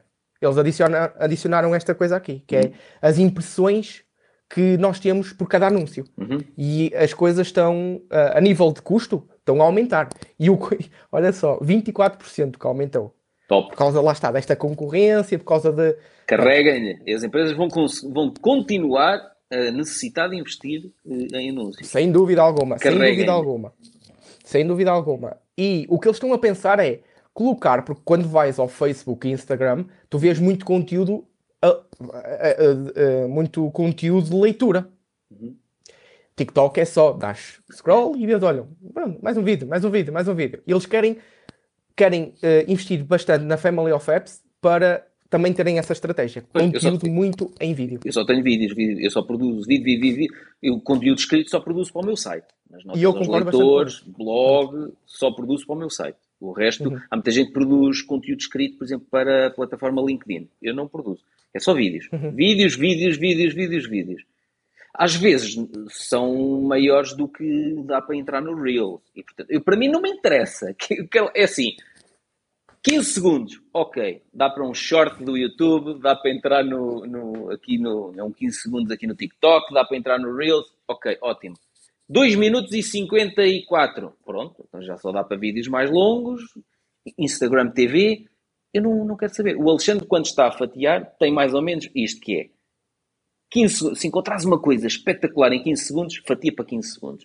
Se encontrares para. O que eu lhe digo é tenta não fatiar para mais de 3 minutos. Porque 3 minutos já não consigo metê-lo no, no, no TikTok. Percebes? Uhum. Sim. Pá, eu acho que é. As pessoas têm que se preocupar em ser autênticas e preocupar-se menos em cumprir aquilo que é valorizado pelos algoritmos. Porque o que é valorizado hoje pelos algoritmos, daqui a um ano ou dois, já não é valorizado. E depois vais fazer o quê? Vais fazer diferente para que. Percebes? Se fizeres em quantidade, eu faço em quantidade. Portanto, uh, o, o, Alexandre, ainda, ainda há bocadinho, estive a descarregar ele todas as sextas-feiras, envia-me um número de vídeos que eu lhe pedi. Ele tem 25 vídeos que tem que me enviar todas as sextas-feiras. E eu não partilho 25 vídeos por semana. Eu tenho mais vídeos aqui do lado, já preparados, enviados pelo Alexandre para eu divulgar. Eu tenho mais vídeos do que aqueles que eu lanço por semana. E mesmo por semana, já vê lá que eu já sou um chato, já apareço muitas vezes às pessoas nas redes sociais.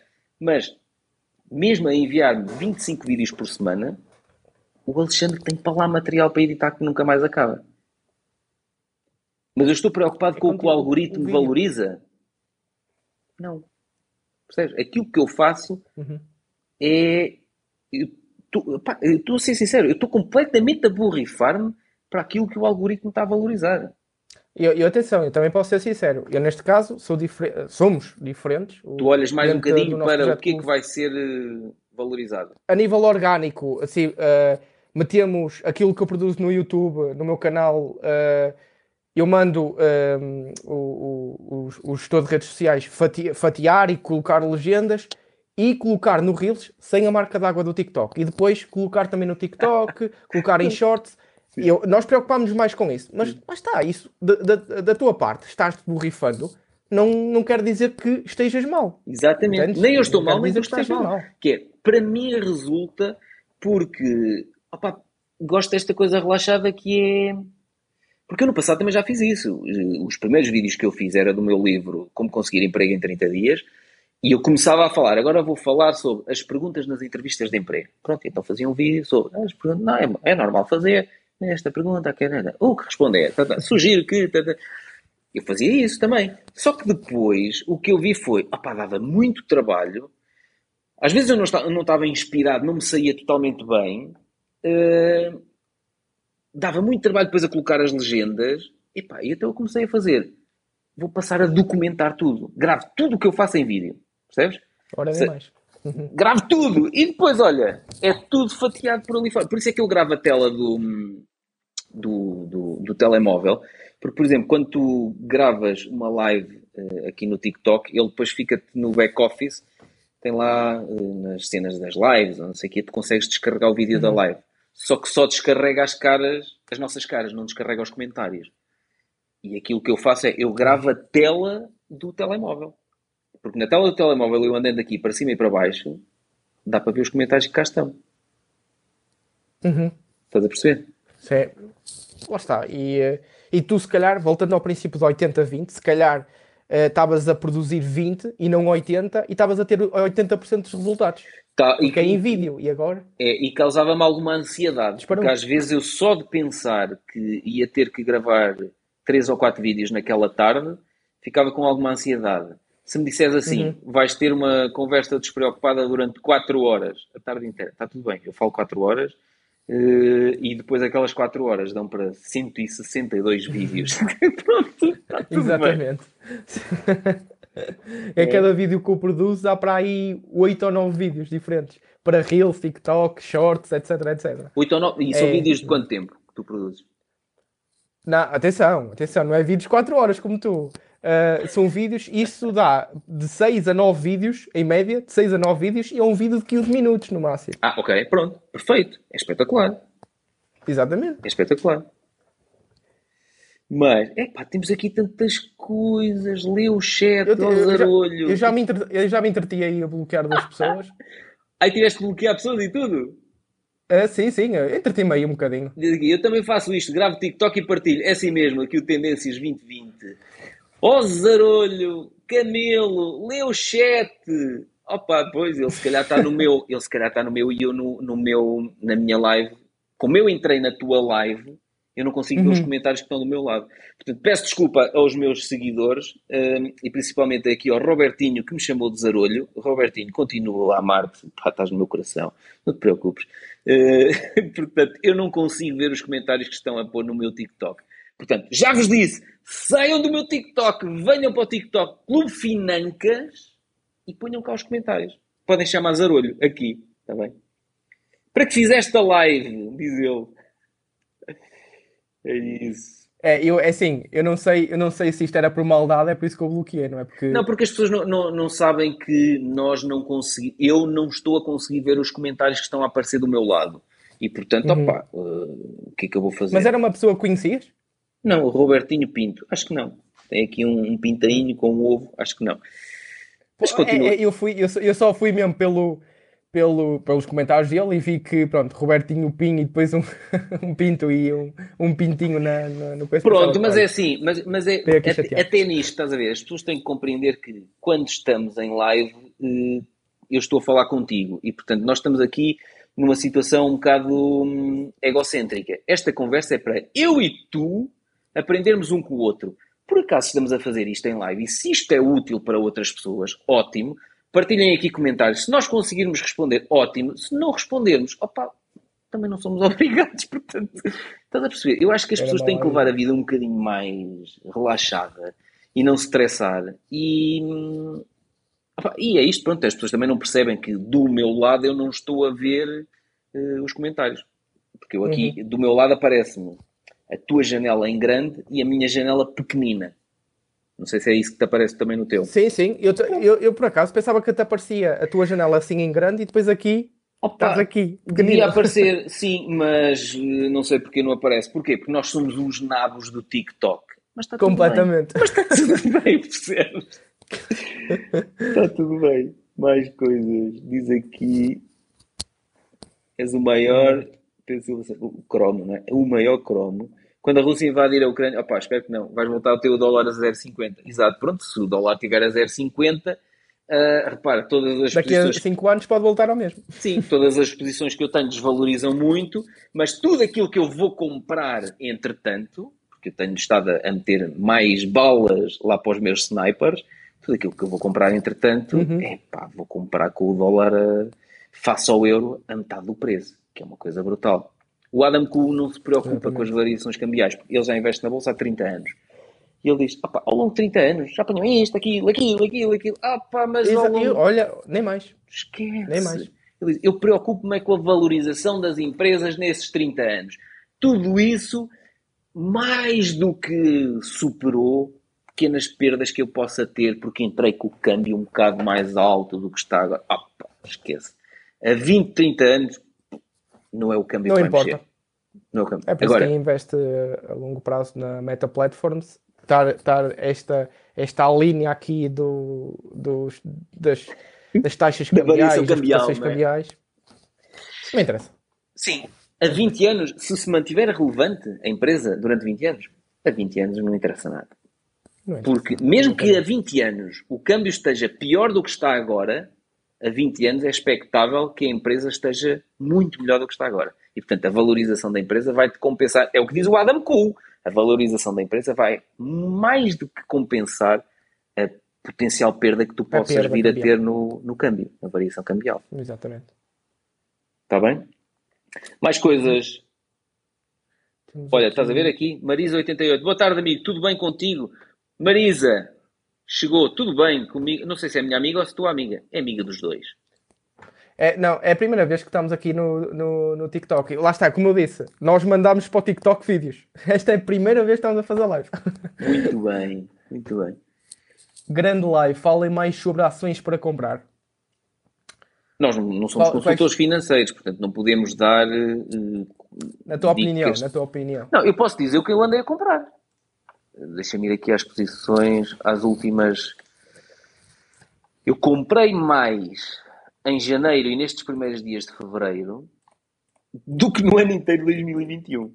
Portanto, vou-te dizer aqui o que é que eu comprei. Mas atenção, mais uma vez, nem eu nem tu somos consultores de investimento, estamos a dizer o que estamos a fazer. Somos dois idiotas chapados que estão aqui a falar sobre coisas que não sabem o que são, mas que eles decidem fazer com as suas poupanças. Está bem? Exato. É melhor deixar logo assim que somos completos. Claro, entrar idiotas. a pé juntos. Exato. Portanto, história. Uh, não, últimas transações. Deixa-me ver aqui. Desde 1 de janeiro. Eu posso dizer, ora bem, reforcei a minha posição na beldade jd.com e, portanto, reforcei a minha posição uh, no mercado chinês.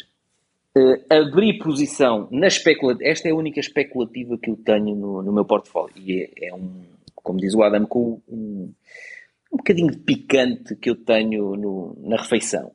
Abri uhum. posição na Palantir, uh, mas ainda não é uma empresa com lucros crescentes, faturação crescente, não é uma beldade, como todas as outras beldades que eu tenho no meu harém, uh, mas, mas tenho é esta é a única especulativa que eu tenho no, no, no meu portfólio. Posso dizer a história assim em dois segundos da, uh, da, nossa, da nossa análise fundamental da Palantir? Hum. Nós temos aqui foi uma, duas, três, a quarta nossa análise fundamental uhum. e uh, até posso mostrar como é que nós fazemos. Uhum. Nós temos aqui as nossas, as, as, os nossos PDFs e temos aqui tudo isto que, que nós fazemos e vamos buscar e damos a nossa, a nossa opinião. Uhum. E Dentro desta, nós passamos a uma, a uma parte no índice que se chama Como a empresa faz dinheiro. Isso é logo o primeiro que nós, que nós vemos se vamos continuar ou não. Uhum. Nós, como é que a empresa faz dinheiro e qual a descrição do negócio? A descrição é, pronto, uh, qual é o plano de negócio, como é que funciona, etc, etc. Chegámos à página 6 e dissemos, nós vamos continuar esta análise porque é para, é para, o, nosso, é para o nosso serviço de. É para, para o clube de pesquisa, que é assim que se chama a plataforma. Uhum. E, mas não vamos comprar. Porquê? Porque se fôssemos nós a, a fazer individualmente e não fôssemos, entre aspas, obrigados, não é? Uh, nós pegávamos naquilo e punhamos de lado, porque não percebemos nada da, daquilo que era porque muito complicado. Eu concordo que é difícil. Sim, por, eu concordo que é difícil. Vais ao site deles e não percebes bem o que é que eles fazem. E por isso é que, por isso é que eu valorizo tanto a subscrição que eu tenho com o Adam Cool, percebes? Que é um tipo que tem uhum. uma equipa brutal e que tem uh, e que faz investimentos há 30 anos na bolsa e por isso é que para mim eu fico muito mais descansado depois delas passarem o crivo na, na equipa do Adam Cool. Porque repara, uhum. eu, eu, eu, eu, percebo isso que eu fui ao site da Palantir e se eu não tivesse as análises detalhadas feitas pela equipa do Adam, eu dizia assim, não percebo muito bem o que é que eles vendem. Estás a perceber? E não, e não percebo porque destas, destas, destes planos de, de, Porque eles não têm, eles têm uma faturação já bastante interessante, não têm lucros porque ainda têm os planos de compensação. O que é, que é isto, dos planos de compensação? Mas não vamos estar aqui a chatear a, a, as pessoas com isto. O que eu uhum, gostava que as pessoas percebessem é, se tu estás a investir, tu podes ter alguma especulativa, ou podes ter, uh, eu por exemplo não invisto em criptomoedas, mas não há problema nenhum em tu teres ali um bocadinho de picante na tua refeição, desde que saiba gerir o teu risco. E então o que é que eu faço? Se eu quero ter, nas beldades que tenho no meu arém, se quero ter 5% no máximo da alocação do meu portfólio, estou confortável para ir um bocadinho mais naquelas rainhas, tipo Amazon, uhum. estou um bocadinho mais confortável para subir. Nas especulativas, opa, eu não estou disponível para ter mais do que 2, 2,5% no máximo do meu portfólio. Eu só tenho uma especulativa que é, que é a Palantir. Se tiver duas ou três, não é expectável que venha a ter. Não podem, nesse, no conjunto das duas ou três, passar 2,5% do meu portfólio. Porquê? Porque eu estou a assumir são empresas que não são beldades, têm um risco muito grande associado, podem vir a ser excelentes empresas, podem ser esposas que no futuro me amem e me digam, amo-te, mas eu quero que me amem hoje. E elas hoje ainda não me amam, ainda não são esposas para casar. Se não são esposas para casar, se são muito arriscadas, eu quero ter uma alocação muito mais pequenina. Muito Portanto, claro. Eu quero que as pessoas percebam que não somos consultores financeiros, mas aquilo que eu estou a fazer no, no, no meu portfólio é, com a Palantir, não quero que ela tenha mais do que 2,5% do meu portfólio. Se ela vier a zero, não é expectável, mas se ela vier a zero, eu perco no máximo, deixa eu ver quanto é que ela ocupa neste momento no meu portfólio. Eu perco no máximo 2,5% do meu portfólio. Mas deixa-me ver quanto é que ela Só ocupa. tens uma uh, ação especulativa? Não, só tenho. Ação não. Uma empresa especulativa só tenho uma mesmo. Uhum. Ações tenho várias. Ações da Palantir. Ah, sim, sim, sim. Pronto. Sim. sim. eu tenho a Palantir 2%. Pá, não, não subo mais do que isto. Acabou. Percebes? Uhum. Neste momento. No, no, no, meu caso, desculpa interromper-te, no meu caso. Um, eu não invisto, especulo sim em criptomoedas e tenho no máximo 5% do meu portfólio. O que é que eu sim, faço? 5% é já é puxado. Para mim, para mim, de acordo com o meu perfil de investidor, 5% para mim já é demasiado. 5% Ah, para mim não, porque okay. ainda não estou no teu lugar de ter essa liquidez uh, mensal okay. uh, ah, por okay. vida dos negócios. Eu ainda estou com 24 anos, estou a começar a construir isso. E, Mais um ponto interessante a... de discutir, estás a ver?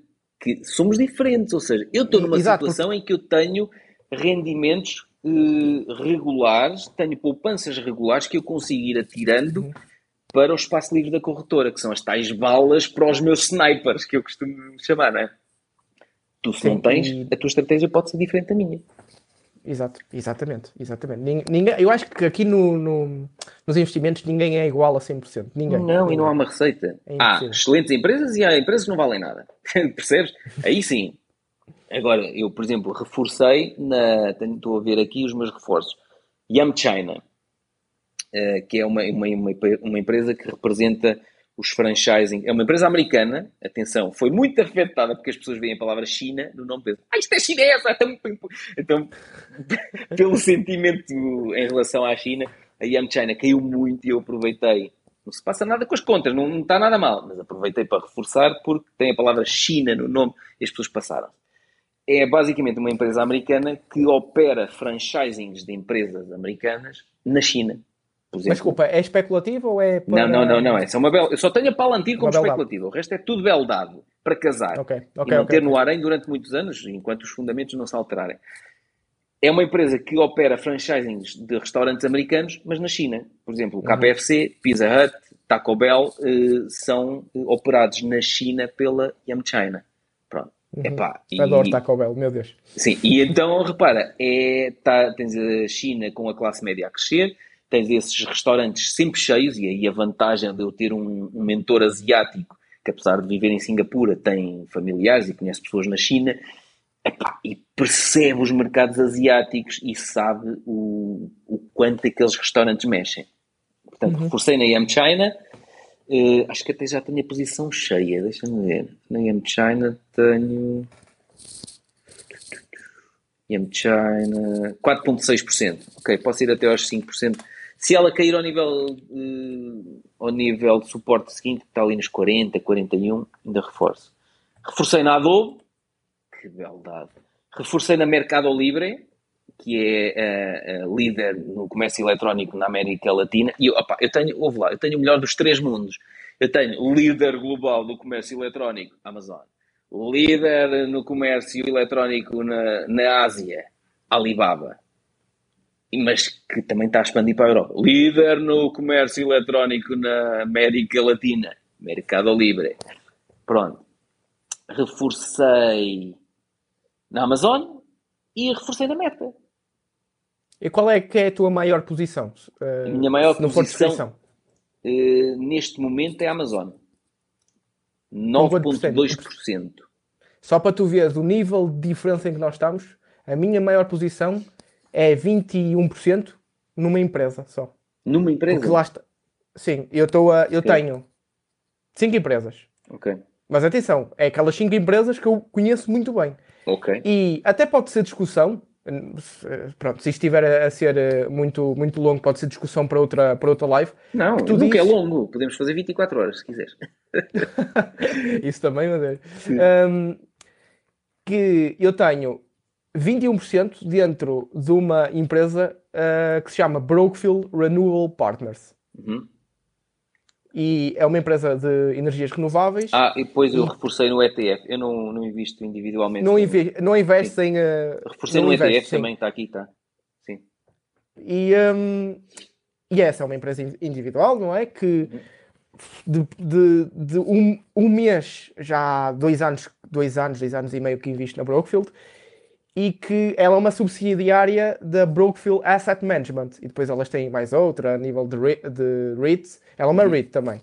E um, É uma É REIT? um- é- uma é um Real Estate? Investment Porque- Trust? É um REIT? Essa Sim. empresa? sim, Ah, é? sim. Hum. Sim, sim. E, hum, e porque é que eu. É, é um, é um bom tema, porque tu dizes que não há, que não há eh, concorrência. eh, aliás, desculpa, há concorrência Ah. dentro da- das, Das das, energias renováveis, das empresas associadas energias às renováveis. energias renováveis. Sim. Sim, sim. E uma coisa, antes de tu dares a tua opinião, uma coisa que eu adorei, mas adorei muito, a nível eh, quantitativo, eh, quantitativo, exato, quantitativo foi que eh, para, para analisarmos empresas eh, eh, REITs, temos que olhar para os Funds from Operations. E eles têm aquilo é um crescimento absurdo. Mas se fôssemos só olhar para o crescimento, hum. muitos dos nossos investimentos estavam, estavam se calhar no vermelho, não é? Sim. E acabariam por ser maus investimentos. Mas a nível, uh, disse a nível quantitativo, a nível qualitativo, eu gostei bastante desta empresa porque uh, eles têm contratos de 12 a uh, 15 anos que as empresas parceiras da Brookfield Renewable Partners eles têm que um, comprar durante esses 12 anos uh, para, para, atingir as metas de, uh, de energia renovável, uma porcentagem de energia renovável, e eles durante esses 12 anos eles têm que comprar. Portanto, os cash flows e o que eles dizem... Estão garantidos dessa, ali os 12 anos. Estão garantidos e se houver uma quebra, há quebras de 15 a 20% no máximo. Uhum. Okay. Isto, atenção, só nas suas operações. Depois pode haver outras coisas de uh, cotações cambiais, pronto, isso eles estão a dizer só nas suas operações. E eu gostei bastante disso. Sim. Adorei isso. E pronto, eu queria, é, um, é um tema uh, interessante para discutir porque hum, tu próprio dizes que há, existe muita concorrência e não investe Opa, individualmente eu não, nas empresas. Repara, as energias renováveis, eu tenho uma visão que considero que as energias renováveis vão ser uh, muito importantes e, e agora começa-se a falar cada vez mais, finalmente, eu tenho uma empresa que, de consultoria ambiental desde 2009 que presta serviços de estudos de impacto ambiental, monitorizações ambientais, a projetos de produção de energia via fontes de energias renováveis. Agora, Sim. isso vai mudar o mundo, temos que caminhar para aí o mais rapidamente possível. Não quer dizer que necessariamente as empresas de energias renováveis, na minha visão, sejam um excelente investimento. Portanto, uhum. essa é mais uma daquelas coisas que eu digo assim: esta é, este é o caminho, é isto que vai mudar o mundo, mas não sei qual vai ser o cavalo vencedor. E, portanto, quero ter uma exposição claro. uhum. a um ETF. E aqui eu prefiro ter um ETF de energias renováveis, que é o INRG, cotado na Bolsa de Londres. Porquê na Bolsa de Londres? Porque eu comecei a comprar, ainda estava o dólar fraquíssimo e eu quero. Como é que é o ticker symbol? INRG. INRG. Sim. E, e basicamente. Hum. estão aqui a perguntar se eu posso dizer os níveis de suporte da Yam China. Já agora, só para não perdermos aqui tantos comentários, posso dizer. Portanto, ela fechou ontem a 47,51, tinha aqui um nível de suporte 48,3, portanto já baixou, e o próximo está no 40,1. E 40,1 é 43% abaixo do valor intrínseco.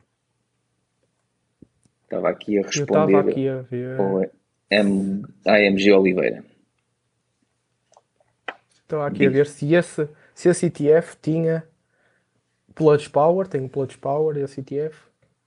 Pronto, atenção, tem muitas empresas especulativas ainda eh, e, portanto, por isso é que eu. Houve elementos no meu grupo. Tá nós, nós costumamos tá dizer tem, lá no, no tem, grupo. Tem? Tem aquela que tu onde investe?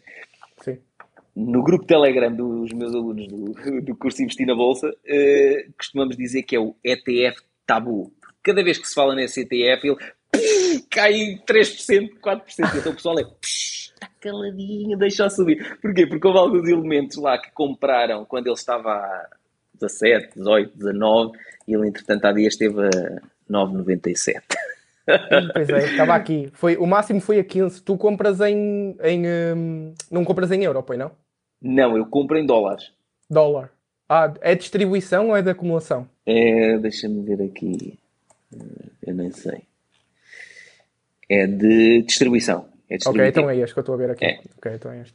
Teve sim a 17, sim. Pronto, então o pessoal que apanhou ali quase no pico e pim, 12, 11, 10, 13, 10, 9, 97. Então cada vez que se fala uh, nesse ETF lá no Telegram é.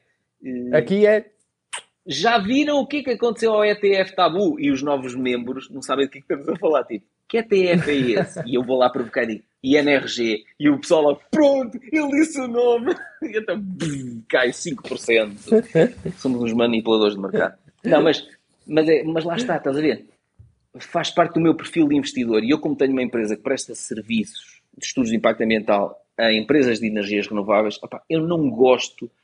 Hum, como investimento, não gosto de empresas de energias renováveis. Tem o tal CAPEX muito grande, têm, normalmente são empresas que têm níveis de, de dívida muito grandes, os rácios de dívida são horríveis normalmente nessas empresas. Uh, muitas delas depois ficam ligadas às tarifas que são uh, definidas uh, a nível governamental, às vezes de forma unilateral, tipo, mudam-se as tarifas e agora toma, é isto que vais passar a receber. O quê? Então isto inviabilizou completamente o meu plano de negócios. Pá, houve montes de empresas uhum. de energias renováveis em Espanha, nas centrais fotovoltaicas, que com a alteração ao nível da tarifa, de repente, negócios tornaram-se completamente inviáveis. Percebes? Um, não gosto, não gosto disso. Pá, e por eu estar na, nas energias renováveis há, há, vários anos, olho para o que aconteceu já há muitas empresas que desapareceram, foram engolidas por grandes grupos económicos, tá, tá, tá, e digo assim: hum, é o futuro, é a descarbonização do planeta, é neste uh, âmbito que temos que seguir, mas como investidor, numa, não me cativa nada investir nesta ou naquela individualmente. Uhum. Quero um cestinho. É um perfil de investidor. É um perfil de investidor é. diferente. E, eh, e eu, atenção, de todos os, de todos os fatores que disseste, e tens razão, no, e especialmente no último, que são as tarifas para, para cada uma dessas empresas, que uhum. beneficiam por ser, é, é, por ser eh, o tipo de indústria que, que, em que estão inseridos, pode inviabilizar então o seu plano de negócio. Beneficiam temporariamente. Repara, quando foram os parques eólicos em Portugal, eu acompanhei os primeiros parques eólicos em 2004. Pá, começaram pá, em 98, 99, cá em Portugal. Mas eu comecei a acompanhar em 2004. Eram tarifas bonificadas. Porquê? Porque tu tens que pagar bem por megawatt produzido para conseguir investir, eh, chamar investimento estrangeiro para investir em parques eólicos em Portugal. Portanto, as primeiras tarifas eram durante não sei, quanto, não sei quantos anos tarifa bonificada. Portanto, aquilo, mesmo que os estudos de vento fossem feitos assim um bocado pela rama, a tarifa era tão, aquilo era tão bem pago que até os estudos de vento mal feitos, os parques eólicos eram rentáveis. De repente, a determinada altura, a tecnologia ficou madura, deixou de haver justificação para haver bonificação de tarifas. E, portanto, as tarifas seguintes, pumba, baixaram. E depois ainda baixaram mais e a determinada altura entrou-se em tarifa de mercado, que é por aí abaixo. Então, já não. Já não.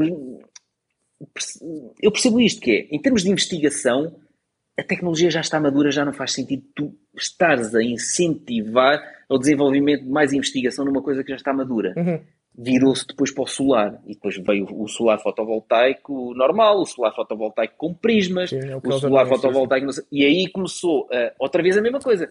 Incentivos nas tarifas para levar a maior investigação acelerada nos fotovoltaicos, que otimizam melhor a radiação, a incidência, tá, tá, tá. depois vinham os prismáticos. Agora já não há incentivo nenhum para os fotovoltaicos. Porquê? Porque a tecnologia, uhum. entretanto, já está. Isto é sempre assim. É, é um verdade, ciclo é verdade, de apoio à investigação e desenvolvimento para acelerar eh, as coisas. Em âmbitos ambientais, sim, é muito assim. Em, Pronto, em é, exatamente. Ambientais agora, e sociais, não é? Agora, hum, as empresas que entram no início e depois têm uma tarifa garantida X anos, como tu estás a dizer, e isso é uma coisa. As, as, empresas que entram a seguir e que entram em tarifa de mercado. Epá, eu até te digo uma coisa, em termos de plano de negócio, fazer um plano de negócios para um, uma, um, um projeto de, desta natureza a 20 anos, que normalmente são 20, 25 anos o tempo de vida útil de um projeto destes, as licenças estão entregues, fazer um, um plano de negócios com tarifas de mercado há de ser uma dor de cabeça, porque aquilo tu não sabes muito bem. E depois, quem é que controla? É, é, a nível central, tu não controlas. Ah, opa, há de ser uma dor de cabeça fazer um plano de negócios Completamente, desse. completamente. E passando para a dívida, outra, outra, outro fator que arrebenta este tipo de empresas. É, nós temos que ver, não só, não, não só para, não, não só, não, atenção, não só para esta indústria. Sim, um caso muito falado, AT&T. AT&T. Uh, pronto, estás, estás bem ciente que a AT&T tinha carradas de dívida. Uhum. E essa dívida, eu fiz até uma análise no meu canal da dívida da AT&T e aquilo estava faseado. Ou seja, vi os seus níveis de free cash flow, vi os seus níveis de interest rate a nível de taxa de juro, quanto é que uhum. eles pagavam sobre aquilo que eles ganhavam de free cash flow, etc, etc. Uh, exato, disse, disse bem, exatamente. E uh, dentro desta indústria, também temos que olhar para isso. O, o quão faseado está isso? Oh, tudo bem que podíamos ter montantes de dívida, um, 50% da capitalização do mercado é dívida da empresa. Isso preocupa? Preocupa, mas se nós olharmos Sim, mais depende. a fundo... A dívida pode não ser depende. mais, depende como é que ela... Depende para que é que ela está a ser usada, depende das taxas de juros que estão associadas e depende do que e a distribuição. do faziamento. E a distribuição. Claro. Repara que dentro desta, dentro desta, a primeira coisa positiva que eu vi aqui, que dentro da Brookfield Renewable tinha 3.9% de pagamento de taxas de juro. Uhum. 3.9. E não é variado, uh, variável, uh, é uma taxa de juro variável. É uma taxa Só fixa? 90%. Hã? É taxa fixa? É 90% da, da, do seu pagamento de taxas de juro é fixo. Ok. okay. 90%. Portanto, esta, estas circunstâncias em que, por causa da inflação, os bancos centrais vão aumentar as taxas de juros, caso não, não, não, não afeta muito, uhum. não afeta muito isto da, da Brookfield, porque uhum. está fixo. E, falando da dívida, que não é muito, atenção, da Brookfield não é muita, mas mesmo que fosse, estava aqui faseada em 14 anos. 14 anos. A sua dívida total estava faseada em 14 anos. Uhum. E eu, olhando para esta empresa, vendo a fundo esta empresa, disse assim eu adoro esta empresa. Adoro, amei esta empresa. Ainda por cima eles estão com uma expectativa de 6 a 11%. E o que eu amo na gestão da. Nas, eu, eu, nós no Clube Finanças olhamos sempre para a gestão. Sempre. Para as pessoas que estão por trás do projeto. Porquê? Porque é tudo muito bonitinho, está escrito no papel, está escrito uhum. no, no annual report e daqui a 5 anos nada feito. O que eles disseram foi que de, de 6 a 11% eles iam aumentar um, a sua, os seus dividendos. O que é que eles têm feito? Estando nessa média. Apresentando sempre essa média. Enquanto, enquanto eu vir que, que uma, uma, uma gestão de administração diz assim os pontos positivos, os pontos negativos e daqueles que, daquelas projeções que eles optam por fazer no futuro, eles estão a cumprir, tem, claro. temos aí uma, uma. Os fundamentos que te levaram a investir na empresa mantêm-se e, portanto, mantens a tua posição. Se não, os fundamentos, se, se, eles deixarem de cumprir, saltas fora. Exato, exato. É exato. Mas mesmo que eles deixem de cumprir só um ano, tenho que analisar. Será que foi aquele ano? Uhum. E, e será que eles dizem assim: olha, vamos ser transparentes e vamos dizer, nós estivemos errados nisso. Adoro essa, essas equipas claro. de administração. Adoro. Claro. É transparente, direto e não tem, eles não criam aquele hype. Adoro essas equipas de administração. O hype. E adorei... Lá está ele com os termos em inglês. Eles não criam aquele hype. O que é que quer dizer o hype? Para as eu pessoas acho... não percebem. Eu acho que toda a gente é aquela, aquela euforia de. Exato. Acho que toda a gente está a dizer euforia, porque é que tens que dizer hype? aquela euforia da, da, da, gestão. Aquela... Mas fizeste bem, interromper-me e dizer, oh, diz em português.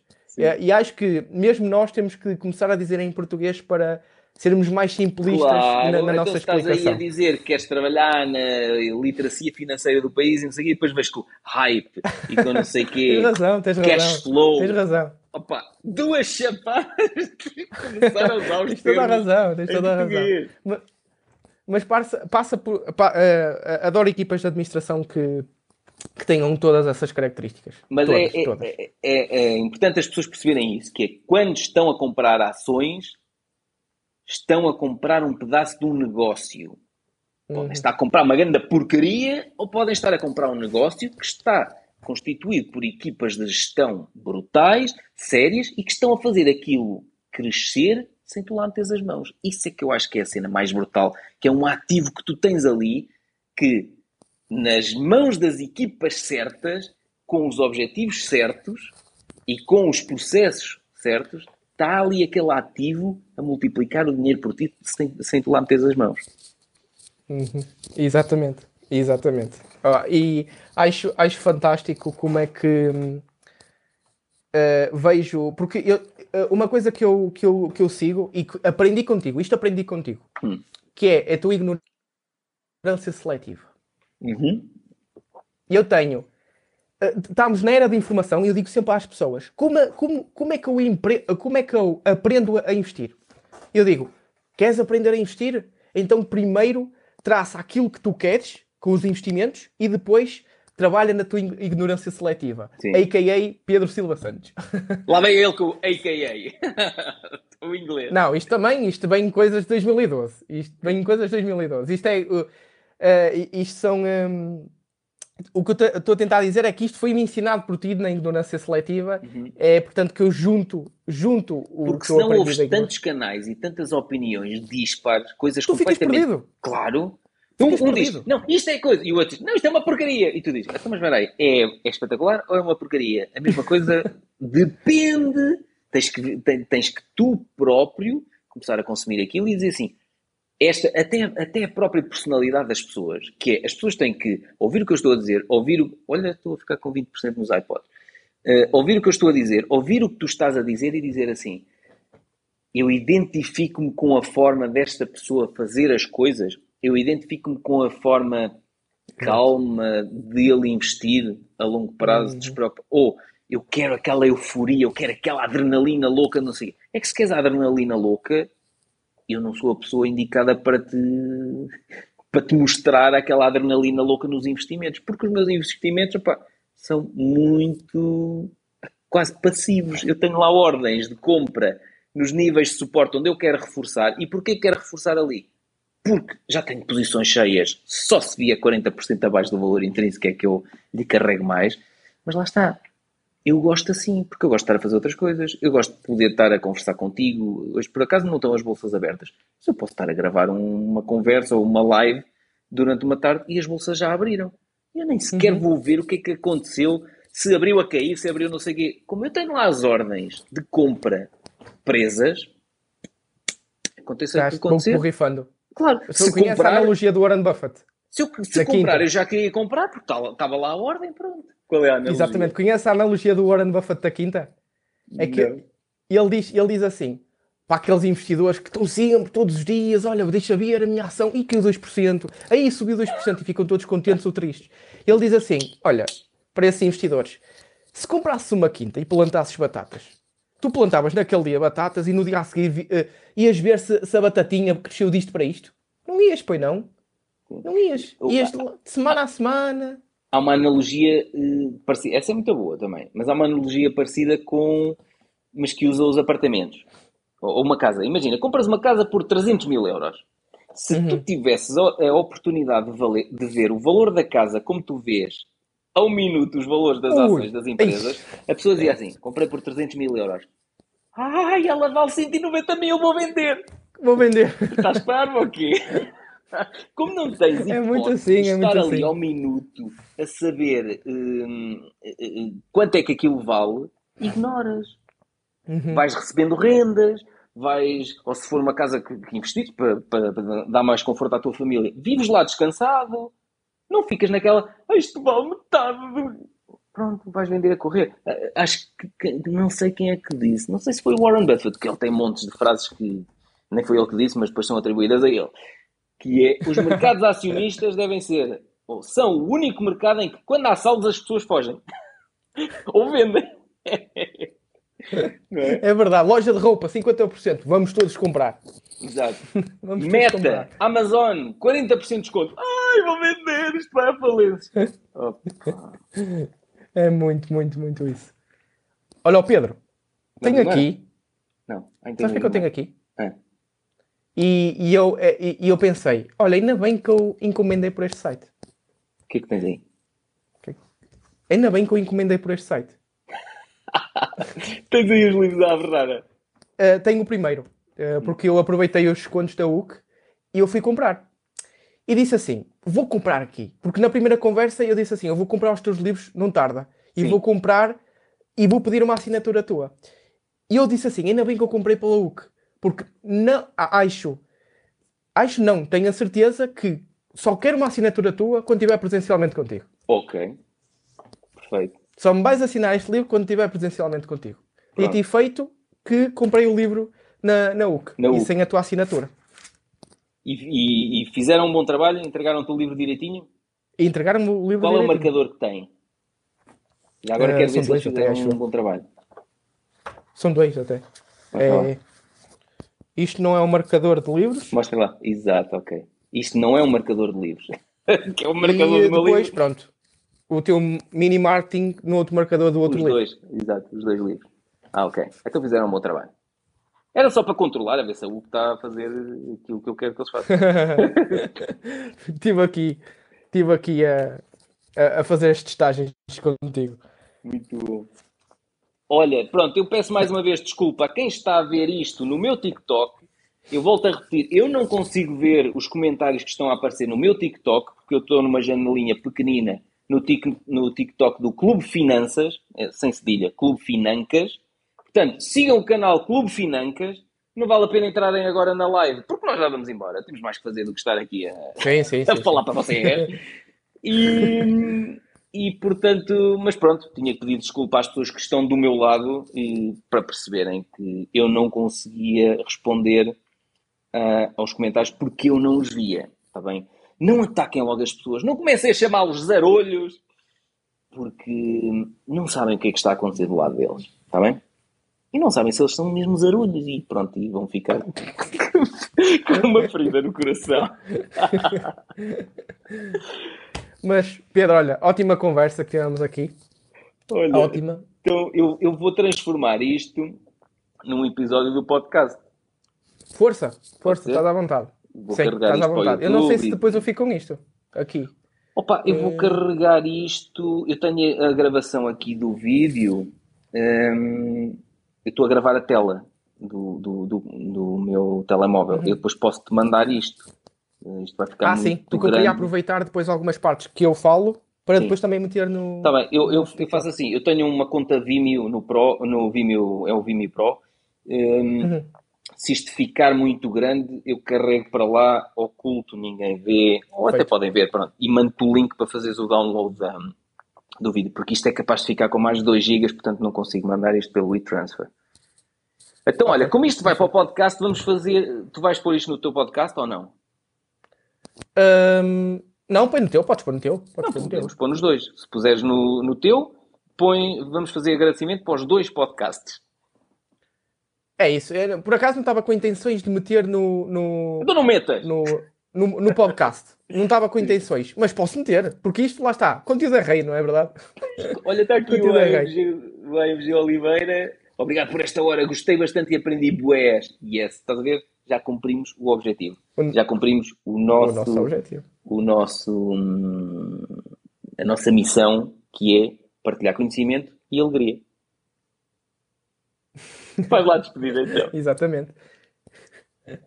Bem, para, aquele, para aqueles que estão do meu lado, do Clube Finanças, um grande obrigado por verem ou ouvir, não é? Porque isto vai para o podcast de ambos. E eh, obrigado a ti, Pedro, eh, que eh, assim do nada eh, eu mandei-te mensagem e tu quiser. estiveste ali disponível logo no, no, no dia a seguir. Foi fantástico. Foi fantástico. esta gravamos assim conversa. Obrigado. conversas. Bem? Claro. Haverá mais, haverá mais oportunidades, isso certamente. Pronto, então vou começar por me despedir do pessoal que está aqui no Clube Finanças. Muito obrigado pelos comentários e pelos insultos que chegou a haver neste, nesta live. Quem está do meu lado, esteja a ver a live no TikTok ou esteja a ver mais tarde no YouTube ou a ouvir apenas no podcast, eh, espero que tenham aproveitado algum valor desta conversa longa. Eh, se não aproveitaram, nunca mais nos sigam.